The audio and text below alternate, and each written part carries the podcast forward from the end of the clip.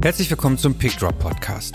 Mein Name ist Andreas Kudowski, ich bin Fotograf und Gründer von PickDrop, der Bildübertragung für Profifotografen. In dieser Ausgabe unterhalte ich mich mit Jesko Denzel. Jesko arbeitet als Reportagefotograf und ist Gewinner des berühmten World Press Photo Awards. Zugleich arbeitet er aber auch als offizieller Fotograf für die deutsche Bundesregierung und hat regelmäßig Angela Merkel und den Bundespräsidenten vor seiner Kamera. Ich habe ihn gefragt, wie es ist, ständig mit den höchsten Ämtern in der Welt unterwegs zu sein und wie es sich angefühlt hat, einen der wichtigsten Fotopreise in der Welt zu gewinnen. Ich persönlich fand das Gespräch sehr spannend und wünsche dir hiermit jetzt auch einfach viel Spaß beim Zuhören. Los geht's. ja, gut. Ähm, nimmt schon auf. Ja, dann. Ähm, legen wir los. Herzlich willkommen. Herzlich willkommen auch dir. Äh, nee, ja, herzlich willkommen in deiner Wohnung eigentlich eher, ne? Genau. Mir gegenüber sitzt nämlich äh, Jesko Denzel. Jesko Denzel ist Fotojournalist, Gewinner des World Press Photo Awards und offizieller Fotograf der deutschen Bundesregierung. Fehlt noch was? Äh, nö, ich glaube, das trifft es erstmal. Hm. Es war super schwierig, dass wir, bis wir zwei hier mal einen Termin finden konnten, äh, weil du äh, relativ viel unterwegs bist, würde ich sagen. Ja. Wie viele Kilometer bist du im letzten Jahr geflogen? Keine Ahnung. Aber ähm, naja, es bringt der Job mit sich. Ne? Es sind, oft sind es einfach nur so kurze Trips irgendwie für anderthalb Tage nach Brüssel oder für zwei Tage nach Griechenland. Mhm. Manchmal sind es längere Reisen. Jetzt war ich Anfang oder Mitte Dezember mit dem Bundespräsidenten eine Woche in China. Ähm, naja, dazwischen bin ich ja auch immer mal hier, ne? aber irgendwie hat es sich nicht, äh, haben wir es nicht hinbekommen, leider. Und du hast aber auch noch nicht angefangen, die Kilometer zu tracken, um Nein. irgendwie vor Kollegen anzugeben oder irgendwie Nein. so. Nee. Ähm, wenn man deinen Namen bei Google eingibt, hast du das mal gemacht? Ehrlich gesagt, ja. Ja, natürlich, logisch, ja, ja. Wenn man deinen Namen bei Google eingibt, äh, wird er automatisch ergänzt um folgende Worte. World Press Photo Award, das Award mhm. schiebe ich jetzt mal noch hinten ran. G7, mhm. Merkel, Instagram, Kamera. Ist dir das schon mal aufgefallen? Äh, G7 weiß ich. Merkel, gut, kann ich mir erklären. Kamera ist mir wirklich neu. Mhm. Kommen wir dann auch noch zu? Okay, hast du äh, hast du raufgeklickt? Also was? Nee, ich habe nicht. Dafür, äh, ich habe nicht draufgeklickt, aber wir, wir können es einfach jetzt machen, ganz live. Und wenn man dann Kamera mit eingibt, kommt bei raus nichts wirklich, was erklären würde, welche ja. Kamera du benutzt. Aber ähm, liebe Hörer dieses Podcasts, das klären wir ganz, ganz, ganz am Ende auf, wenn der Jesko das verrät. Äh, bis dahin müsst ihr durchhalten. Also ich glaube, das scheint einige Leute zu interessieren, welche Kamera du nutzt, weil du einen, doch für einen, für einen Fotojournalisten ziemlich besonderen Look hast. Ja. Ich versuche halt, dass es gut aussieht. Ne? Genau, genau. Aber ich würde mich wirklich an diesen Stichworten einmal ja. hier rum langhangeln. Und äh, wenn man nicht googelt, fällt einem als zweites auch auf, Du hast einen Wikipedia-Eintrag. Das hat auch nicht jeder Fotograf. Das ist dir auch schon aufgefallen, oder? Ja. Und da fehlt das Aller, Allerwichtigste. Ja, das ist komisch. Ich, ich weiß ganz ehrlich auch nicht, wer ihn erstellt hat. Das kam, glaube ich, nach diesem Merkel-Trump-Foto hat jemand diesen Wikipedia-Eintrag erstellt und da ist einfach von meiner, oder nee, was, Moment mal. Ähm, ich meine, dass da einfach reinkopiert wurde, was, was auf meiner Webseite unter, unter, unter Biografie steht. Irgendwie wurde Copy-Paste irgendwie dann da eingefügt. Mhm. So. Und ich mache jetzt nicht, mache jetzt hier mal was, was dich wahrscheinlich im äh, Schamesrot im Boden versinken lässt. Wir tragen jetzt hier ein, 2018, das, worüber wir uns als erstes unterhalten wollen. Äh, Gewinner WordPress Photo Award Jetzt Zeit nicht, du kannst das bearbeiten. Ich kann das bearbeiten, das ist ja das Schöne an Wikipedia. Ja, in der Pfanne verrückt. Gewinner. was hast du gewonnen? Erzähl mal. Also die Kategorie war, naja, also beim WordPress Photo Award, dem renommiertesten Preis im Fotojournalismus, ähm, habe ich in der Kategorie Zeitgeschehen Einzelbilder den ersten Preis gewonnen. Ich trage das hier jetzt ein. WordPress Photo Award, Zeitgeschehen, Schrägstrich, Einzelbilder. Mhm. So. Da gibt ja in jeder Kategorie mhm. ähm, Einzelbilder oder Stories. Änderungen veröffentlichen. Schauen wir doch mal, wie lange das stehen bleibt, bis es wieder jemand rauslöscht. Aber genau darüber möchte ich mich mit dir unterhalten. Du hast den WordPress Photo Award gewonnen. Ähm, das ist, wie du ja schon selber sagtest, einer der bedeutendsten Fotopreise der Welt. Äh, ja. Ganz blöde Frage, wie fühlt sich das an? Sehr schön. ähm, naja, man nimmt ja immer an, an, an, Wettbewerben teil oder zumindest dann, wenn man glaubt, dass man irgendwie gerade eine äh, aktuelle Arbeit hat, die man mit, mit gutem Gewissen hier und da einreichen kann und sicherlich stellst du dir irgendwie vor, irgendwie, ach Mensch, das ist eigentlich ganz schön geworden und wäre ja nett, wenn es irgendwie äh, tatsächlich Beachtung findet, aber ganz im Ernst, irgendwie dran geglaubt habe ich ja nicht, dass, äh, ähm, dass ich irgendwie so, so eine Nachricht bekomme. Hm. So. Du hast da gewonnen mit einem Foto aus Makoko. Äh, mhm. Das ist ein Nee, ich wollte gerade sagen, das ist ein Stadtteil von Lagos, aber es ist eben nicht ein Stadtteil von Lagos in Nigeria, oder? Doch, Sondern eigentlich schon. Es ist, inzwischen? es ist naja, ein informeller Stadtteil. Ne? Mhm. Es ist ähm, ein Teil von Lagos, der eigentlich schon da war, bevor Lagos, wie man es heute kennt, überhaupt dort äh, entstanden ist. So, also es ist eine alte Fischersiedlung am Rande der Lagune von Lagos, wo Leute sich vor, man sagt, etwa 150 Jahren niedergelassen haben weil es eben für ein Fischerdorf ein guter, guter Standort war. Also mhm. wir hatten Zugang zur Lagune und über die Lagune Zugang zum ähm, offenen Meer und haben da von Fischfang und, und Fischverkauf gelebt. So. Ähm, und das Besondere an dieser Siedlung ist, dass die auf Stelzen in die Lagune gebaut worden ist. So. Das heißt, man geht da nicht äh, über, über, über Wege von Haus zu Haus, sondern fährt mit Kanus. Komplett. So. Es gibt also keinen einzigen ähm, aufgeschütteten, gepflasterten oder, oder, oder, Sandweg, äh, wie auch immer, sondern es find, das ganze Leben findet tatsächlich auf dem Wasser statt. Mhm. Das ist ähm, äh, über die Jahre immer weiter gewachsen. So, da leben heute ganz offizielle Zahlen gibt es nicht. Man sagt etwa 150.000 Menschen. 150.000 Menschen auf Stelzen. Ja, es ist, äh, wie gesagt, weiter gewachsen. Es gibt jetzt auch einen Teil direkt auf dem Festland. Mhm ähm, der dann eben mehr ein bisschen, also in Anführungszeichen, wie ein Slum aussieht, wie man ihn sich vorstellt, also mit sehr einfachen Häusern und viel Gewusel und ähm, hunderten, tausenden kleinen Läden, wo alles Mögliche verkauft wird und, und Kleingassen, die da durchführen. So. Und das ist aber der kleinere Teil. So. Und dann kommt man eben ans Ufer und dann beginnt die, die, ähm, diese, diese Stelzensiedlung. Es gibt aber an der Lagune von Lagos noch einige andere solcher Siedlungen. Makoko ist die größte und bekannteste, es gibt mhm. noch weitere.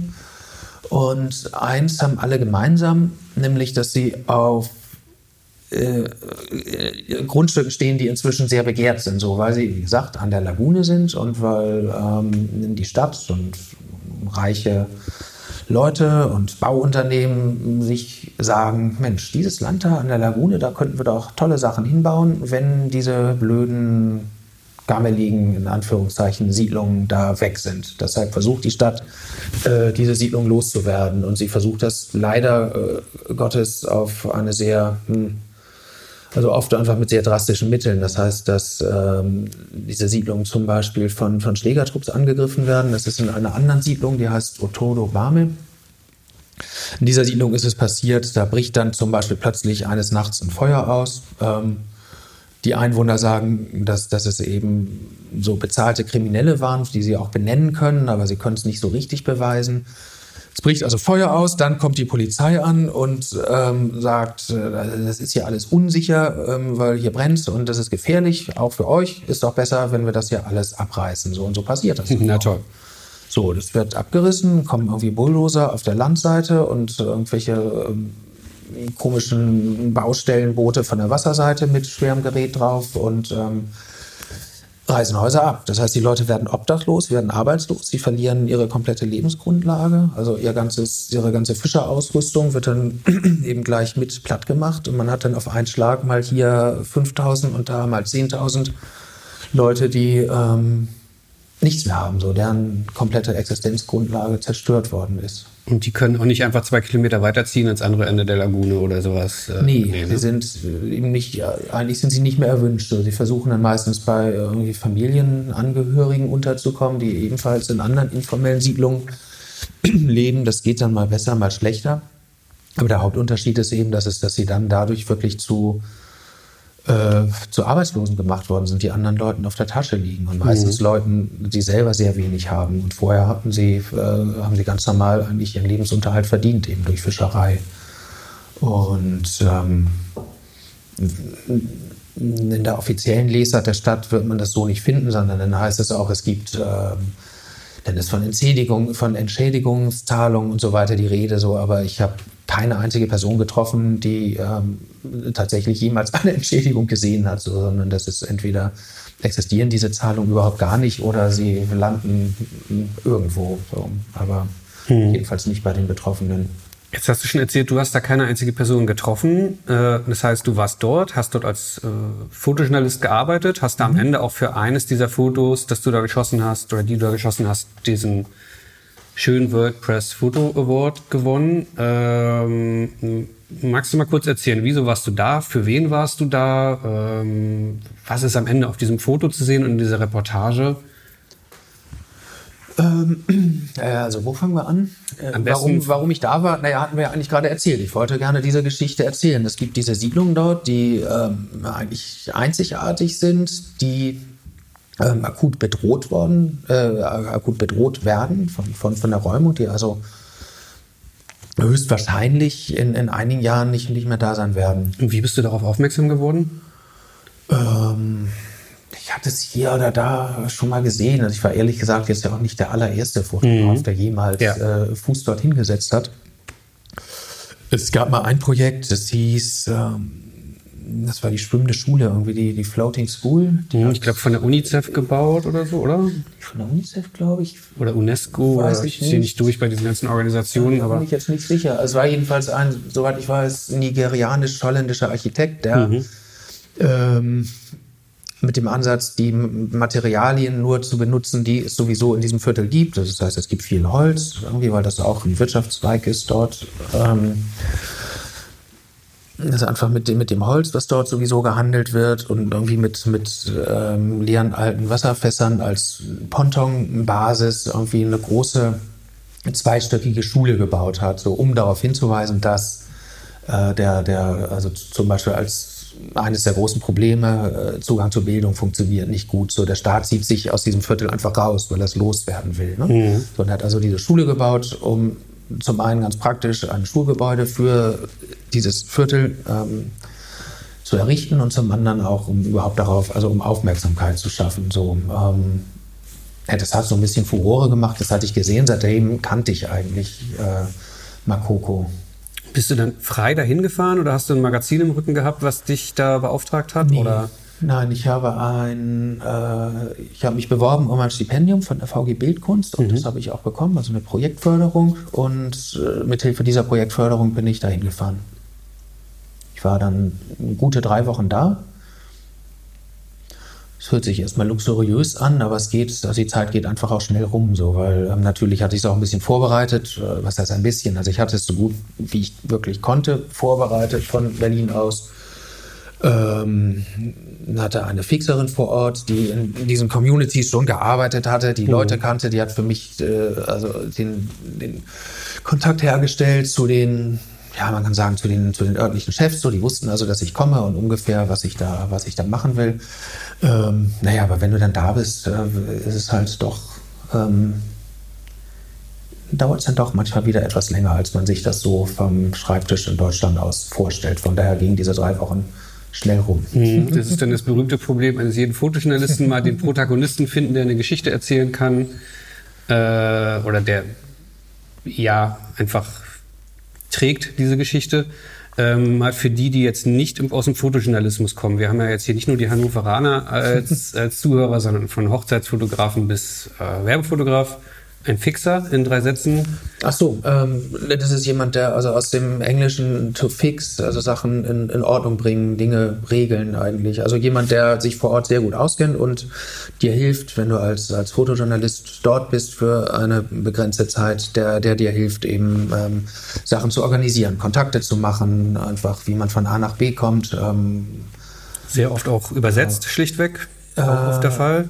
Auch Wobei, ja doch, sie hat auch übersetzt, aber zeitweise hatten wir noch jemand Zweites zum Übersetzen, mhm. weil es äh, eigentlich zwei, es gibt, also es gab zwei ähm, ja, Volksstämme eigentlich in den, in den Siedlungen und einige, ähm, also einen konnte sie übersetzen und den anderen nicht. Da hat uns dann, haben uns dann andere Leute ausgeholfen. Okay, wirklich. Also das braucht es dann, selbst wenn man aus so kleinem Raum, ich weiß nicht, wie groß ist diese Siedlung, zweimal zwei Kilometer oder noch größer? Puh, ein Kilometer kann ich es dir nicht sagen. Ja. Aber es gibt eben zwei Sprachen. Es gibt Egun und es gibt Yoruba. So, Mhm. Und äh, so ähm, und äh, naja, so dafür brauchen wir dann manchmal eben noch, noch jemand Zweites. Aber das sind dann auch so die Probleme, die man sich ja oft gar nicht, wenn man nicht als Fotojournalist äh, arbeitet, gar nicht bewusst macht. Man kann ja nicht einfach hingehen und sagen, so, da bin ich und da irgendwie rumlaufen und äh, sondern man muss sich teilweise selbst auf so äh, blöde Sachen vorbereiten, wie da, da werden zwei verschiedene Sprachen gesprochen. Ja, aber ich, also das ist ja wirklich das Handwerkszeug. Mhm. Man sollte also wirklich eigentlich nirgendwo hingehen und einfach so auf gut Glück sagen, hey, Genau. da bin ich, freut euch gefälligst und ich fotografiere hier jetzt. Ja. Das, also so, so läuft es ja nicht. So, Also du brauchst ja selber äh, schon ein bisschen Hintergrundwissen, äh, um, um den Leuten gerecht zu werden. Du musst ja ein bisschen wissen, wo du dich da bewegst und, und, und was du machen kannst, was du nicht machen kannst. Du musst ja auch ungefähr wissen, welche Geschichte du, du erzählen möchtest. Und ähm, also ohne Vorbereitung irgendwo hinzugehen, ist schon ist, ist, ist, ist Quatsch. Ich bin tatsächlich aber öfter gefragt worden, ob das, äh, ob ich da äh, ähm, zufällig war oder ob das im Urlaub war oder ob das auf einer Dienstreise war. Also wenn wir nachher noch zu meinem mm, zweiten Job. äh, oder zu meinem eigentlichen Hauptjob kommen sollten. So, ähm, also, so, also sinngemäß so, ob ich einfach vielleicht nur irgendwie da für zehn Minuten an so einer Ecke stand und dann habe ich so einmal drauf gedrückt und dann kam dieses Foto dabei raus. So, ne? Aber, ähm, naja, so funktioniert es in der Praxis ja eigentlich nicht. Das wäre ja viel zu einfach, viel zu sch ja, schön jetzt nicht, aber es wäre wirklich zu einfach. Ähm, da kommen wir auch gleich noch zu. Du bist ja wirklich gelernter Fotojournalist, hast in Hannover studiert. Ähm, deswegen, wie lange geht so ein Studium dort? Das geht etwa vier Jahre, würde ich sagen. Und in vier Jahren lernt man dann schon ein bisschen, Ja. wie man sich an eine Geschichte ranarbeitet, Ja. wie man dort auch irgendwie Kontakte knüpft. Ach, keine Ahnung. Ich habe nicht Fotojournalismus studiert, aber ich kann mir vorstellen, das ist ein bisschen schwieriger als im Urlaub einfach mal zwei Stunden in so eine Siedlung laufen und mit schönen Bildern wieder rauskommen. Das ist richtig. Ja. Für die, die jetzt sich das gar nicht vorstellen können, man kann das googeln. Man kann einfach bei Google mal Coco eingeben, schreibt sich genauso wie, also M-A-K-O-K-O und äh, stößt dann relativ schnell auf ein Drohnenvideo. Das kennst du bestimmt auch, oder? Oder ist das noch neuer, sogar nach deiner Geschichte entstanden? Nee, so auf Anhieb weiß ich das gar nicht. gibt ein ziemlich beeindruckendes Drohnenvideo. Äh, da fliegt eine Drohne einfach äh, ganz ruhig, gefühlt stundenlang über diese Siedlung und es ist jetzt zehn Minuten lang, aber man kriegt einen Eindruck von dieser schieren Größe dieser schwimmenden Stadt. Und ähm, jetzt gehst du dahin und wie stellt man sich das vor? Mietest dir ein Boot und fährst da durch die Gegend? Oder wie, wie äh, Ähm, also man kann sich das so vorstellen, dass es eine relativ hierarchisch äh, strukturierte Gemeinschaft ist. Es gibt, wenn ich es richtig erinnere, sieben, äh, auf Deutsch könnte man es übersetzen mit, mit äh, Ortsbürgermeister, Ortsvorsteher, jedenfalls sieben Chiefs, die ähm, jeweils für einen, einen Bezirk verantwortlich sind. So. Ähm, die treffen sich regelmäßig und naja, unsere erste äh, offizielle Handlung war eben zu so einem Treffen zu gehen und mich da offiziell vorzustellen, zu erklären, was ich, wer ich bin, woher ich komme und ähm, warum ich dorthin komme und was ich da gerne machen würde. So. Ähm, ich finde das auch absolut angemessen, denn man, man erwartet ja viel von den Leuten dann, die man fotografiert, bei denen man vor der Haustür oder auch äh, bei denen man im Wohnzimmer dann, dann, dann sitzen möchte. Und ähm, also das Mindeste, was du tun kannst, ist ja also wirklich äh, mit offenen Karten da zu spielen und sagen, der und der bin ich und ähm, äh, um diese und jene Unterstützung bitte ich euch und ähm, das und das habe ich vor. So.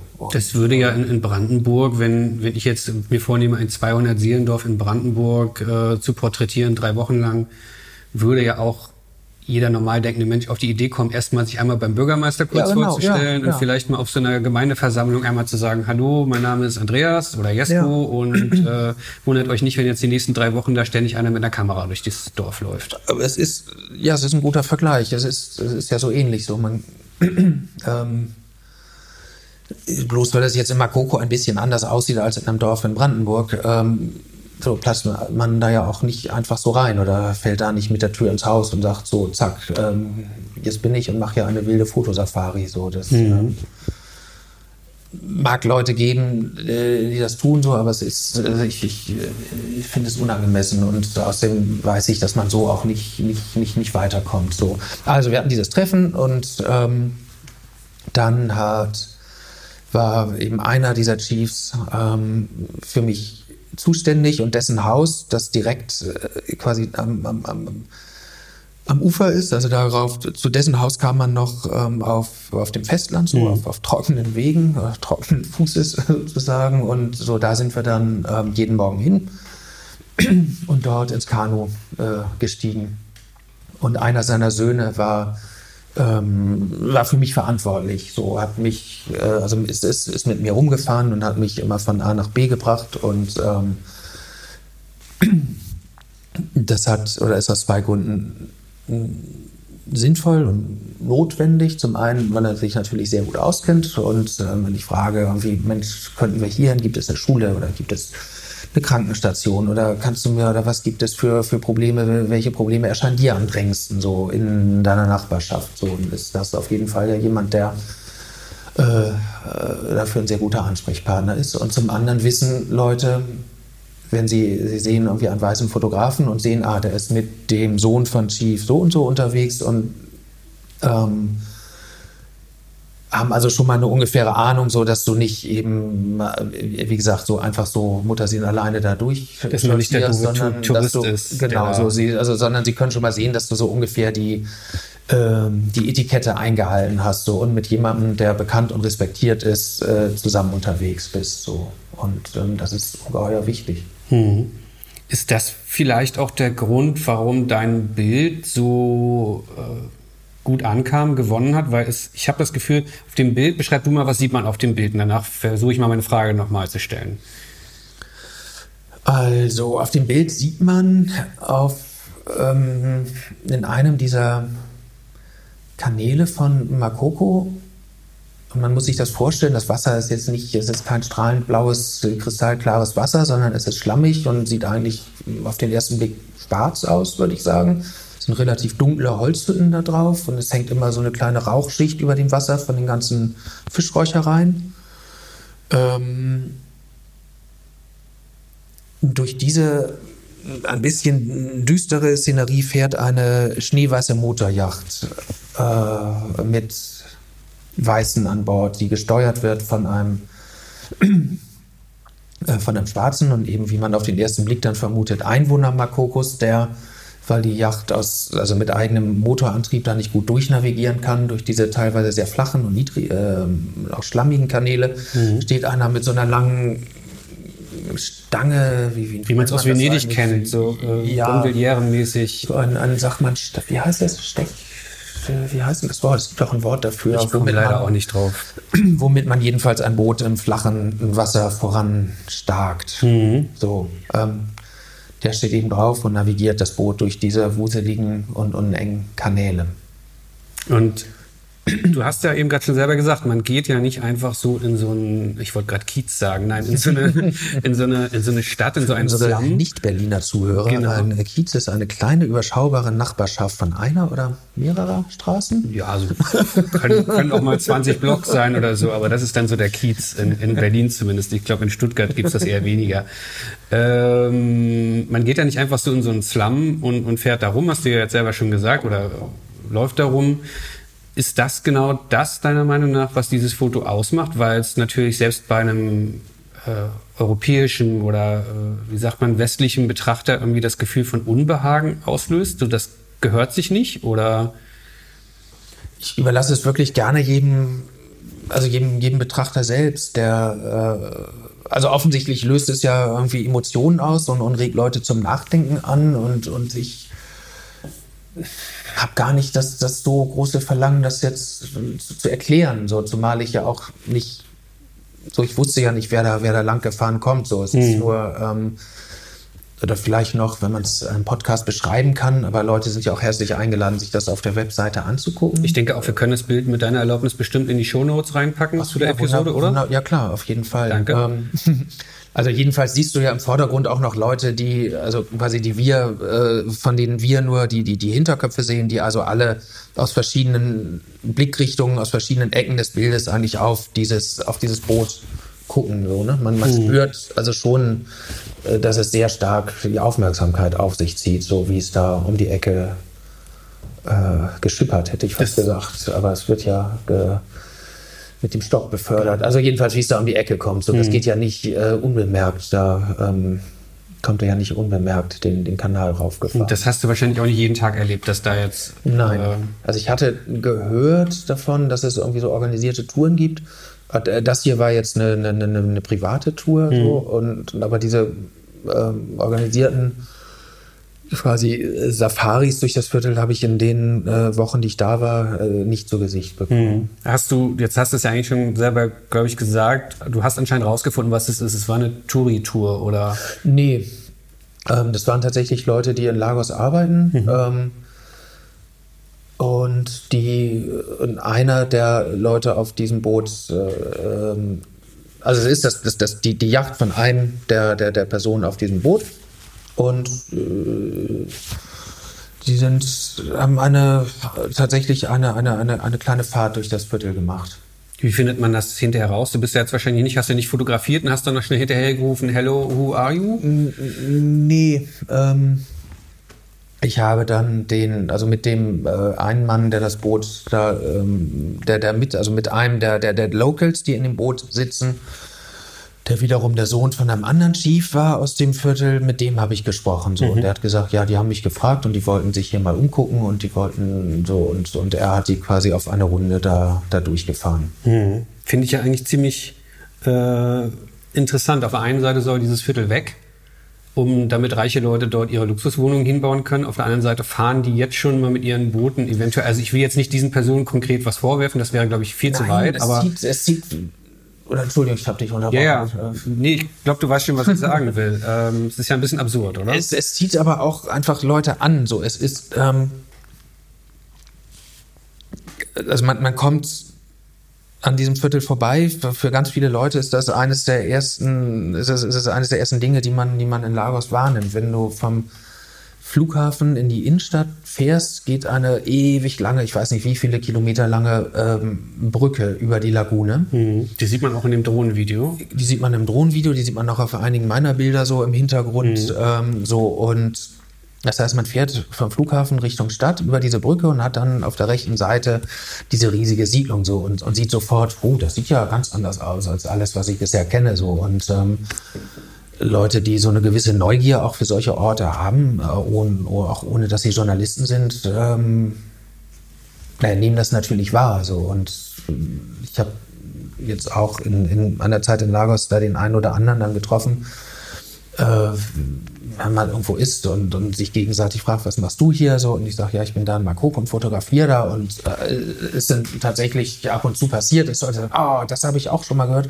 da will ich unbedingt mal hin. So, mhm. ähm, warum auch immer, so kann man jetzt hinterfragen, warum Leute dann da hingehen wollen und, und was sie sich davon versprechen. Aber es ist eben dann tatsächlich auch ein Ort, der anscheinend Menschen äh, neugierig macht. So. Ich glaube, das ist Und ja wenn ich das noch hinzufügen ja, darf und was für mich auch wiederum noch ein Grund war, da zu arbeiten, ähm, die offizielle äh, Sicht oder die, die, die, die, die Sicht, die die, ähm, die Stadtregierung verbreitet auf diese Siedlung, ist wiederum eine ganz andere. Das ist, dass da eigentlich, sie sagen gerne, dass da, ich will nicht sagen zu 100 Prozent, aber dass das irgendwie ein, ein, ein Nest von Verbrechern und Terroristen und anderen schlimmen Leuten ist, so, ne? Und das, ähm, also ein Ort des Verbrechens und deshalb muss man ihn, äh, muss man da aufräumen. Mhm. So, also das benutzen sie eben, um äh, ähm, naja, um es sich einfacher zu machen, nicht? wenn es wieder Räumung gibt, so, damit sich in der Stadt nicht etwa andere Leute oder andere Arme irgendwie äh, mit, mit, mit den Bewohnern von Makoko und den anderen äh, Siedlungen an der Lagune solidarisieren, so, sondern um so ein Gefühl der eigentlich eher der der Ablehnung irgendwie zu kultivieren mhm. gegenüber diesen, diesen Siedlungen. Jetzt warst du natürlich schon an, an, vielen Orten auf der Welt, sowohl als Fotograf der Bundesregierung als auch selber, äh, Gott, wie sagt man jetzt auf der anderen Seite, als Privatfotograf? Nee, als freier als Fotograf. Fotograf. Als freier Fotograf, ja. genau. Ähm, trotzdem habe ich das Gefühl, dass dich diese Geschichte irgendwie bewegt und du da auch irgendwie, naja, ich, ich persönlich glaube nicht, dass Journalisten immer komplett objektiv sein können, aber schon dich dafür engagierst, dass dieser Stadtteil bestehen bleibt? Oder ist das einfach nur in meiner Wahrnehmung so sehr so, weil dieses Foto natürlich deinen Werdegang und deine Außenwahrnehmung so prägt, diesen World Press Photo Award äh, gewonnen zu haben, dass es einfach mhm. relativ häufig überall auftaucht?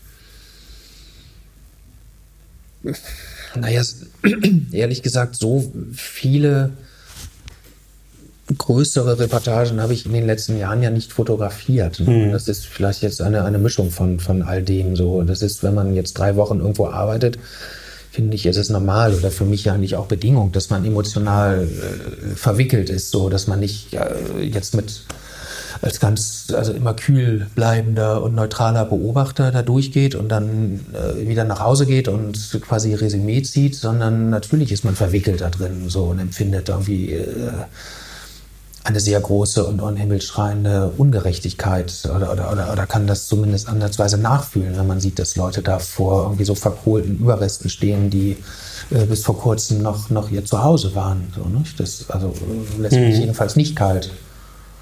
Ähm, natürlich hat man auch immer die Hoffnung, dass man äh, irgendetwas dazu beiträgt, so dass ähm, äh, wenn jetzt eine in diesem Fall eine Stadtregierung wie oder Stadtverwaltung wie dann Lagos mit also ziemlich unlauteren, um nicht zu sagen illegalen Mitteln gegen sowas vorgeht, dass man ein bisschen, also mit, wenn es nur so ein ganz kleiner Tropfen ist, irgendwie aber doch irgendwie zu so einer Öffentlichkeit beiträgt, ähm, äh, damit solche Prozesse eben doch etwas weniger brutal ablaufen. Ne? Das ist äh, Andererseits natürlich auch ein Dilemma, mit dem wir immer rumlaufen. Man geht irgendwo hin, wo es Leuten schlecht geht und äh, hofft irgendwie durch, durch, durch seine Arbeit dazu beizutragen, dass es ihnen oder ihnen ein bisschen zu helfen. Aber ob diese Hilfe dann tatsächlich was ausrichtet, das ist ja ein ganz anderes Feld, so eine ganz andere Frage. Mhm. Überschätzen wir ähm, selber, glaube ich, auch oft. Jetzt sprichst du es selber an. Was wäre deine Prognose? Besteht dieser Stadtteil in, Gott, drei Jahren noch? Hm, schwer zu, also ich glaube in drei Jahren schon. Aber ich glaube auch nicht, dass es langfristig, dass sie langfristig in Ruhe gelassen werden. Ähm, ich sage ja auch nicht, dass es da, dass da alles dufte ist und, und, und rosa-rot und dass es so bleiben soll. Ne? Mhm. Es gibt ja riesengroße Probleme. So, wir hatten gesagt, Zugang zu Bildung, dann irgendwie Zugang zu sauberem Trinkwasser, ähm, Kanalisation, solche Dinge. So, das ist, sind ja alles auch Sachen, die, die, die äh, verbessert werden müssen. So, aber es gibt auch verschiedene NGOs, die da arbeiten, die sagen, man kann mit relativ einfachen Mitteln die Infrastruktur verbessern. So, und man kann natürlich auch Krankenstationen einrichten, man kann kleine Kliniken einrichten, man kann Schulen einrichten. So, und die Stadt ähm, tut das bisher alles entweder gar nicht oder nur in einem viel zu kleinen Maß, so weil sie es einfach loswerden wollen. Ähm, aber um auf deine Frage zurückzukommen, ähm, das letzte, was ich jetzt gelesen hatte, das ist so, wann waren das jetzt? Irgendwie zwei, drei Wochen her, so Mitte Dezember, würde ich sagen. Ähm, das hatte mir jemand geschickt aus, aus Lagos, dass die Stadt äh, äh so einen Plan aus der Schublade gezaubert oder aus dem Hut gezaubert hat, ähm, dass es irgendwie eine neue Siedlung geben sollte an einem anderen Ort als Ausweichquartier sozusagen, also als Ersatz. Ähm, wie sagt man das, als, als, als um, äh, Umsiedlungs. Äh, ja, also dass, dass die Bewohner umgesiedelt werden sollen in schöne neue Wohnungen an einem anderen Ort. Mhm. So, ähm, das heißt, zumindest ist die Stadt jetzt schon mal so weit, dass sie anerkennt, dass sie das nicht einfach abreißen kann, weil da nur Verbrecher leben, sondern sagt, da sind Menschen, die Recht auf ihre Behausung haben und die eine Arbeit haben und die und wenn man deren bisherige Häuser abreißen möchte, muss man ihnen zumindest neue Häuser bauen. Und zwar vorher bauen, bevor man die alten abreißt. Aber man muss das äh, leider äh, ja, mit großer Vorsicht genießen. So. Denn ob das tatsächlich dann stattfindet, also ob es wirklich ähm, dann Ersatz, Ersatzwohnungen geben wird, ähm, äh, ist alles andere als sicher. So. Aber ähm, ich finde es schon ein kleiner Fortschritt, dass sie zumindest ähm, öffentlich davon reden, dass es, dass es äh, Umsiedlungs- ähm, dass, es, dass es Ersatzhäuser geben muss. Mhm. Ich die nächste Frage wird wahrscheinlich für dich schwer zu beantworten, weil ich glaube, du. Ähm, ich, ich frage einfach mal, glaubst ja. du, dass dein Foto oder vielleicht auch noch deine ganze Arbeit, das ist ja nicht nur dieses eine Foto, auch wenn du da im Bereich mhm. Einzelbild, mhm. wie hast du es vorhin genannt, Einzelfoto. Äh, Zeitgeschehen ist die Kategorie. Genau, aber es geht um ein einzelnes Bild, nicht um eine ja. ganze Reportage ja. in, in dieser Kategorie. Ähm, glaubst du, dass dein Bild und diese Reportage etwas damit zu tun hat, dass das dort jetzt eventuell dieser Plan aus, der, aus dem Hut gezaubert wurde, wie du es nennst? Oder wäre das jetzt vermessen zu sagen, ja, meine Arbeit hat so großen Einfluss gehabt, dass äh, ich könnte habe, da was bewegt haben? Ich habe keine Ahnung, aber mein Gefühl ist, dass es vermessen wäre, das zu sagen. Hm. Ich frage, weil, weil es gibt ja ganz oft Themen und äh, der WordPress äh, Foto Award wird ja nicht einfach nur vergeben, damit da Fotografen sich hinterher irgendwie sagen können, hui, bin ich toll gewesen. Ähm, sondern das ist ja, wenn ich das richtig verstanden habe, mal irgendwann eine niederländische Stiftung, glaube ich, die diesen Award mhm. vergibt. Und da geht's, glaube ich, schon um gesellschaftliches Engagement und Welt, ja, blödes Wort, Weltverbesserung so ein bisschen, oder? Äh, Jesko guckt auch gerade Fragen, gucken wir beide nochmal nach, dafür ist ja Wikipedia da. Und ich frage mich halt sehr, sehr oft, ob Fotojournalismus äh, am Ende was tut. Also ich bin ganz sicher, dass er was tut, aber wie siehst du bei deinen Arbeiten das, wenn du sagst, du hast jetzt nicht so viele Reportagen in den letzten Jahren geschossen, weil du hast ja diesen Hauptjob bei der Bundesregierung. Mhm. Ähm, anders gefragt, warum machst du das? Puh. Gemeine Frage, ne? Die große und immer wiederkehrende Frage, Tja. Das ist wirklich sehr schwer, darauf jetzt so eine ganz, ganz, ganz, ganz schlüssige Antwort zu finden. Ähm, das eine hatten wir ja eben kurz angesprochen, dass du natürlich diese kleine Hoffnung tatsächlich hast. So, ich gehe irgendwo hin, ich versuche mit meinen bescheidenen Mitteln einen Missstand aus dem ähm, ein, ein, ein, Missstand ein bisschen mehr ins, in, den, in den Fokus, so in die Öffentlichkeit zu rücken und ähm, ähm, versuche dadurch vielleicht, na, okay, nein, hier würde ich tatsächlich mal, ich jetzt haben wir das, dass ich mich verhaspelt habe. Für, für, kannst entweder vorne, von vorne anfangen oder weiter haspeln. Ich finde das ganz angenehm, dir zuzuhören zu überlegen, wie du. Fang ruhig nochmal von vorne an kann nur mal die Frage stellen, warum machst du das?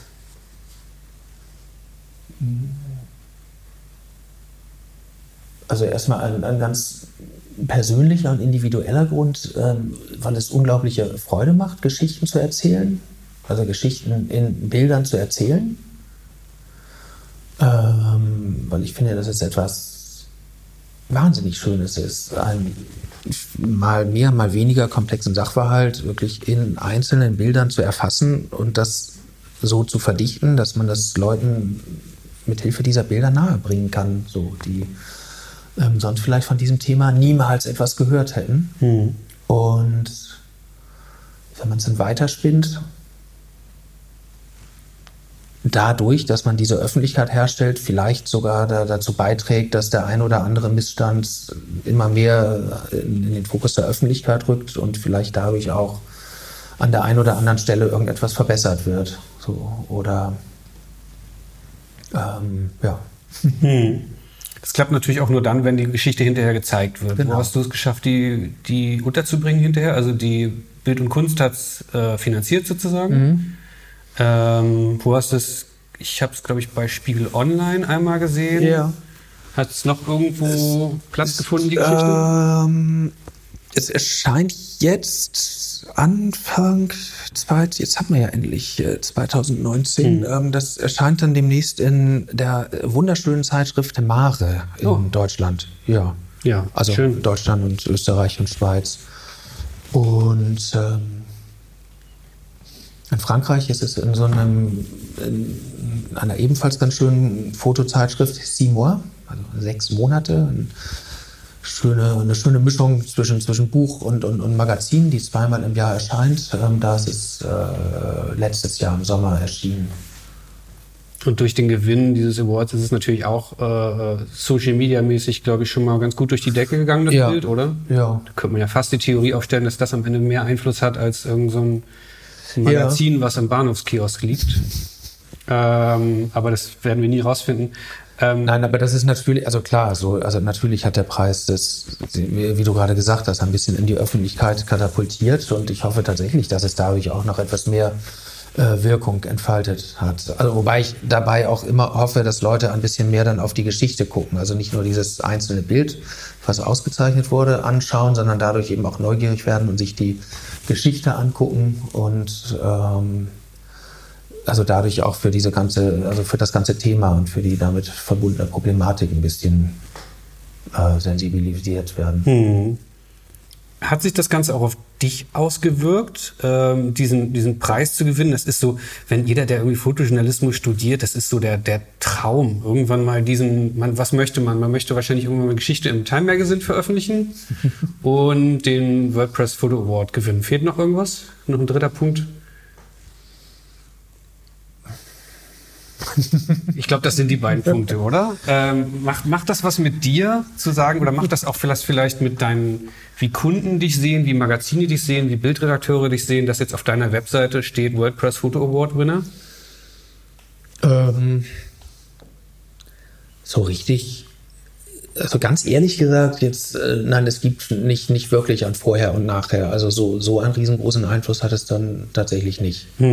So, es ist schön, es ist irgendwie eine, eine, eine Anerkennung für die Arbeit, die man macht. Äh, es, wie gesagt, verhilft dem Thema zu ein bisschen Aufmerksamkeit, aber dann, aber dann muss man auch weitermachen. Ne? Also m, gewinnt jetzt nicht einen Preis und, und ruht sich dann aus und äh, muss ständig lästige Anrufe äh, wegdrücken, weil man sich vor Aufträgen nicht retten kann. Nein, so ist es nicht, leider. Es gibt diese schöne Geschichte, ich weiß schon gar nicht mehr, ich glaube, es war eine Redakteurin, die wurde mal irgendwann, wo war das in den Neon? 30 unter 30, diese berühmte Liste. 30, ich glaube, äh, heute wird man es Influencer nennen, ich glaube, Redakteure, Fotografen, alles, ich glaube, Kreative, alles möglich. 30 einflussreiche Menschen unter 30 wurden ja jedes Jahr gekürt und sie war dabei und erzählte hinterher, dass seitdem ihr Telefon still war. Ach. Weil sich Bildredakteure, ich weiß nicht mehr, was es war, Schreiberin nagel mich nicht drauf fest, aber Ja. weil auf jeden Fall die Leute, die ihr normalerweise die Jobs vergeben, äh, geben, nicht mehr getraut haben, sie anzurufen, weil sie sozusagen nur noch für was Besseres gehalten wurde, im Sinne von, die macht nur noch große Sachen. Das ist bei dir auch nicht passiert, oder? ich deshalb so wenig Anrufe? Was? Also wenn auch Bildredakteure diesen Podcast hören, ihr könnt mich gerne anrufen. Ich hoffe, ich hoffe, dass die das hören. Ähm, aber du bist ja eigentlich gar nicht darauf angewiesen, äh, dass Bildredakteure dich anrufen. Damit kommen wir zum nächsten Punkt, der bei Google da auftaucht, wenn man deinen Namen eingibt. Nee, warst du das jetzt dabei? Ich weiß es gar nicht. Aber kommen wir trotzdem zum nächsten Punkt. Du arbeitest für die Bundesregierung. ja. Ähm, bist offizieller Fotograf der Bundesregierung. Ist das dein Titel? Äh, ja, das ist mein Ja? Titel. Und ähm, das seit Äh, 2010 habe ich damit angefangen. Das ist ein Weilchen. Ja. Ja, okay. ähm, und ich weiß, dass wir nicht über alles super offen jetzt hier sprechen können, weil du arbeitest da eben, wie gesagt, für eine, ja, wie gesagt, für eine Behörde und eine Behörde hat irgendwo auch am Ende, genauso wie in jeder Firma, da wer bei PickDrop arbeitet, soll bitte auch nicht überall alles draußen rum erzählen, was in unseren Meetings passiert, aber ich will versuchen, mal so ein bisschen einzutauchen in das, was man als Fotograf ähm, für die Bundesregierung macht. Ähm, kennengelernt haben wir uns nämlich beim Erzähl, oder, nee, ich ähm, möchte es gerne aus deiner äh, Sicht hören. Wo haben wir uns kennengelernt? Ähm, weil ich fand das ganz spannend, weil du bist da aufgetaucht und ich habe überhaupt nicht verstanden, verstanden, was, was macht er da jetzt? Was soll das? Ähm, Aber wir kannten uns, wir haben uns auf dem Live-Treffen. ja, wir haben uns auch schon mal auf dem Live-Treffen bestimmt gesehen, aber Ich überlege mir gerade, was zuerst war. Nein, das war vorher und dann sind wir uns in Schloss Bellevue bei einem Termin ähm, beim Bundespräsidenten über den Weg gelaufen. Mhm, da warst genau. du Also die ich- Zeit Ich war für die Zeit dort, ja. Und du warst irritiert, dass da noch so ein Fotograf auftaucht. Genau. Also was soll das? Was Genau. macht er? Warum steht er mir im Weg rum? Also ich habe dort für, für die Zeit habe ich Herrn, äh, oh Gott, ähm, äh, unser aktueller Bundespräsident heißt Frank-Walter Stein. Frank-Walter Steinmeier. Peinlich, peinlich. Also bitte. ähm, Du kannst ich habe dort, schneiden. ja, ja, nee, das bleibt, das bleibt drin. Auch, auch peinliche Stellen müssen drinne bleiben, zumindest wenn sie auf meiner Seite passiert sind. ähm, ich habe dort Herrn Steinmeier fotografiert für die Zeit, also porträtiert. Das ist der ganz klassische Job. Gehst dahin, hast eine Viertelstunde Zeit, bitte mach ein Porträt. Ähm, mir wurde vorher schon gesagt von den Pressedamen des Bundespräsidialamtes, da wird auch noch ein anderer Fotograf sein. Dann fragt man im Normalfall, warum, wieso, weshalb. Also äh, wir wollen doch da jetzt kein Rudelschießen machen, aber das ist dein Job. Äh, mein Job ist, dass ich alle, also zusammen mit meinen Kollegen, es gibt vier offizielle Fotografen, ähm, dass wir alle Termine der Bundeskanzlerin und des Bundespräsidenten begleiten, im Inland und im Ausland. So, und dazu gehören eben auch die Termine, die der Bundespräsident in Bellevue wahrnimmt. Ähm, wobei Jetzt am reinen Porträttermin würden wir eigentlich nicht noch zusätzlich äh, dazukommen. Irgend, da war doch noch irgendwas anderes an dem Tag. Es ging doch um. Ich um, weiß es nicht. Das ging doch um diese Zeichnung. Das war für, Er hat dort äh, für, für die Zeit auch, glaube ich, einen Elefanten gezeichnet oder irgendwie sowas. Es war 90 Jahre. Beide super vorbereitet hier für diese Aufnahme. Es ging darum, dass der Bundespräsident irgendwas für dieses Magazin auch aufzeichnet. Das war, glaube ich, irgendein Jubiläum von der Zeit ja, oder sowas. Da, also darum ging es und für diese Zeichnung äh, waren wir oder war in dem Fall ich als offizieller Fotograf auch da. So, denn es gibt ja manchmal auch irgendwie ähm, Porträtshootings in Bellevue und da kommen wir in der Regel nicht noch dazu, um Mhm. zu fotografieren, wie ein Fotograf den Bundespräsidenten porträtiert. Also so, so, so weit geht es dann auch nicht. Das ist dann nicht relevant genug. Aber alle anderen Termine, Naja, was heißt nicht relevant genug ist, es äh, nervt ja auch den jeweiligen Kollegen, der da ist und für das Porträt aufbaut. Das, ähm, das macht ja keinen Sinn, dass noch jemand dazu Ja, kommt. ja. So, aber äh, wir gehen zum Beispiel, wenn, wenn es ähm, Interviews sind für diese oder jene Redaktion und da ist, kommt ein Fotograf mit, dann sind wir eben trotzdem dabei. Äh, auch nicht unbedingt das ganze Interview über, aber wir sind eben trotzdem dabei, damit äh, das Bundespräsidialamt dann, wenn es selber dieses Interview veröffentlicht, eben auch ein eigenes Bild hat dazu. So, das ist der ganz einfache Grund. So, dass man dann, also dass dann nicht das Präsidialamt sich an die Redaktion wenden muss und äh, nach einem Foto vom Interview fragen muss, sondern dass man eigene Bilder hat. So denke ich, ist das ja irgendwie ganz gängige Praxis auch in anderen, äh, in anderen Situationen. Es gibt da ein riesiges Fotoarchiv, habe ich gestern bei meiner Recherche noch gelernt, äh, wo Millionen Bilder drinne sind, weil es diesen Job des Regierungsfotografen gibt schon seit Jahrzehnten, oder? Ja. Ja. Und auch immer mehrere Personen? Das müsste ich mal nachgucken, aber soweit ich weiß, äh, äh, ja. Sind Aber ehrlich gesagt kann ich dafür meine Hand nicht, nicht ins Feuer legen. Das habe ich so nie erforscht. Ich habe es gestern auch nur mal kurz quer gelesen, weil ich mich eigentlich ein bisschen mehr noch auf dich eingeschossen habe bei meiner Recherche. Aber äh, äh, als ich kurz auf dieser Website war, stand halt, dass das Ziel ist, Ereignisse, politische Ereignisse über die Jahrzehnte für die Nachwelt festzuhalten. Das kann jetzt irgendwie der Mauerfall äh, oder der sein oder der Kniefall von wer ist da gekniet? Was? Willy Brandt, ne? Tarschow, Genau. ja. Ähm, bis eben ja, man weiß ja nie, das Fotoshooting mit Andreas Kodowski, vielleicht wird es auch mal irgendwann historisch für Herrn Steinmeier, ich möchte es bezweifeln, aber das soll dann in den Archiven später drinne sein und äh, eben auch für als Pressematerial benutzbar sein. Das heißt, ähm, gleichzeitig bist du aber auch zum Beispiel mit äh, Angela Merkel unterwegs. Und wenn die das Bundespresseamt ein Foto für Instagram braucht, kommt das von dir. Ne, von mir oder von einem meiner drei anderen Wie Kollegen, gesagt, genau. wir sind, es gibt äh, vier offizielle Fotografen und mit unseren Bildern werden die ganzen Kanäle der Bundesregierung ähm, äh, gefüttert. So, also wie, wie von dir schon erwähnt, ähm, Instagram, dann gut, Facebook arbeitet nicht so viel mit Fotos, so, aber wenn doch, dann stammen diese Fotos von uns. Ähm, naja, die, die, die, die Webseiten der Bundesregierung logischerweise sowieso äh, verschiedene Printerzeugnisse, die es gibt. So, also diese Bilder liefern wir, solange es äh, direkt um die, die Bundeskanzlerin geht oder ähm, um den Bundespräsidenten. Und das heißt, wir begleiten ähm, keine Minister Vielleicht auch noch zur Erklärung so, wir begleiten auch keine Parteitermine der Kanzlerin, sondern es geht eben um, um dieses Amt Mhm. so, der, der Kanzlerin. Und äh, mir ist es wichtig, nochmal die anderen Namen zu nennen von deinen Kollegen. Also Sandra Steins ist dabei, äh, Guido Bergmann ist dabei und Steffen Kugler. Alles tolle Fotografen und eben du zu viert. Das heißt, das ist, äh, ihr seid da alle fest angestellt. Ja, sind wir. Kriegt da ganz klassisches Gehalt, das ist ja heute auch nicht mehr. Also ich weiß nicht, der Stern hatte früher mal ganz viele festangestellte Fotografen. Gibt's heute noch welche, weißt du das?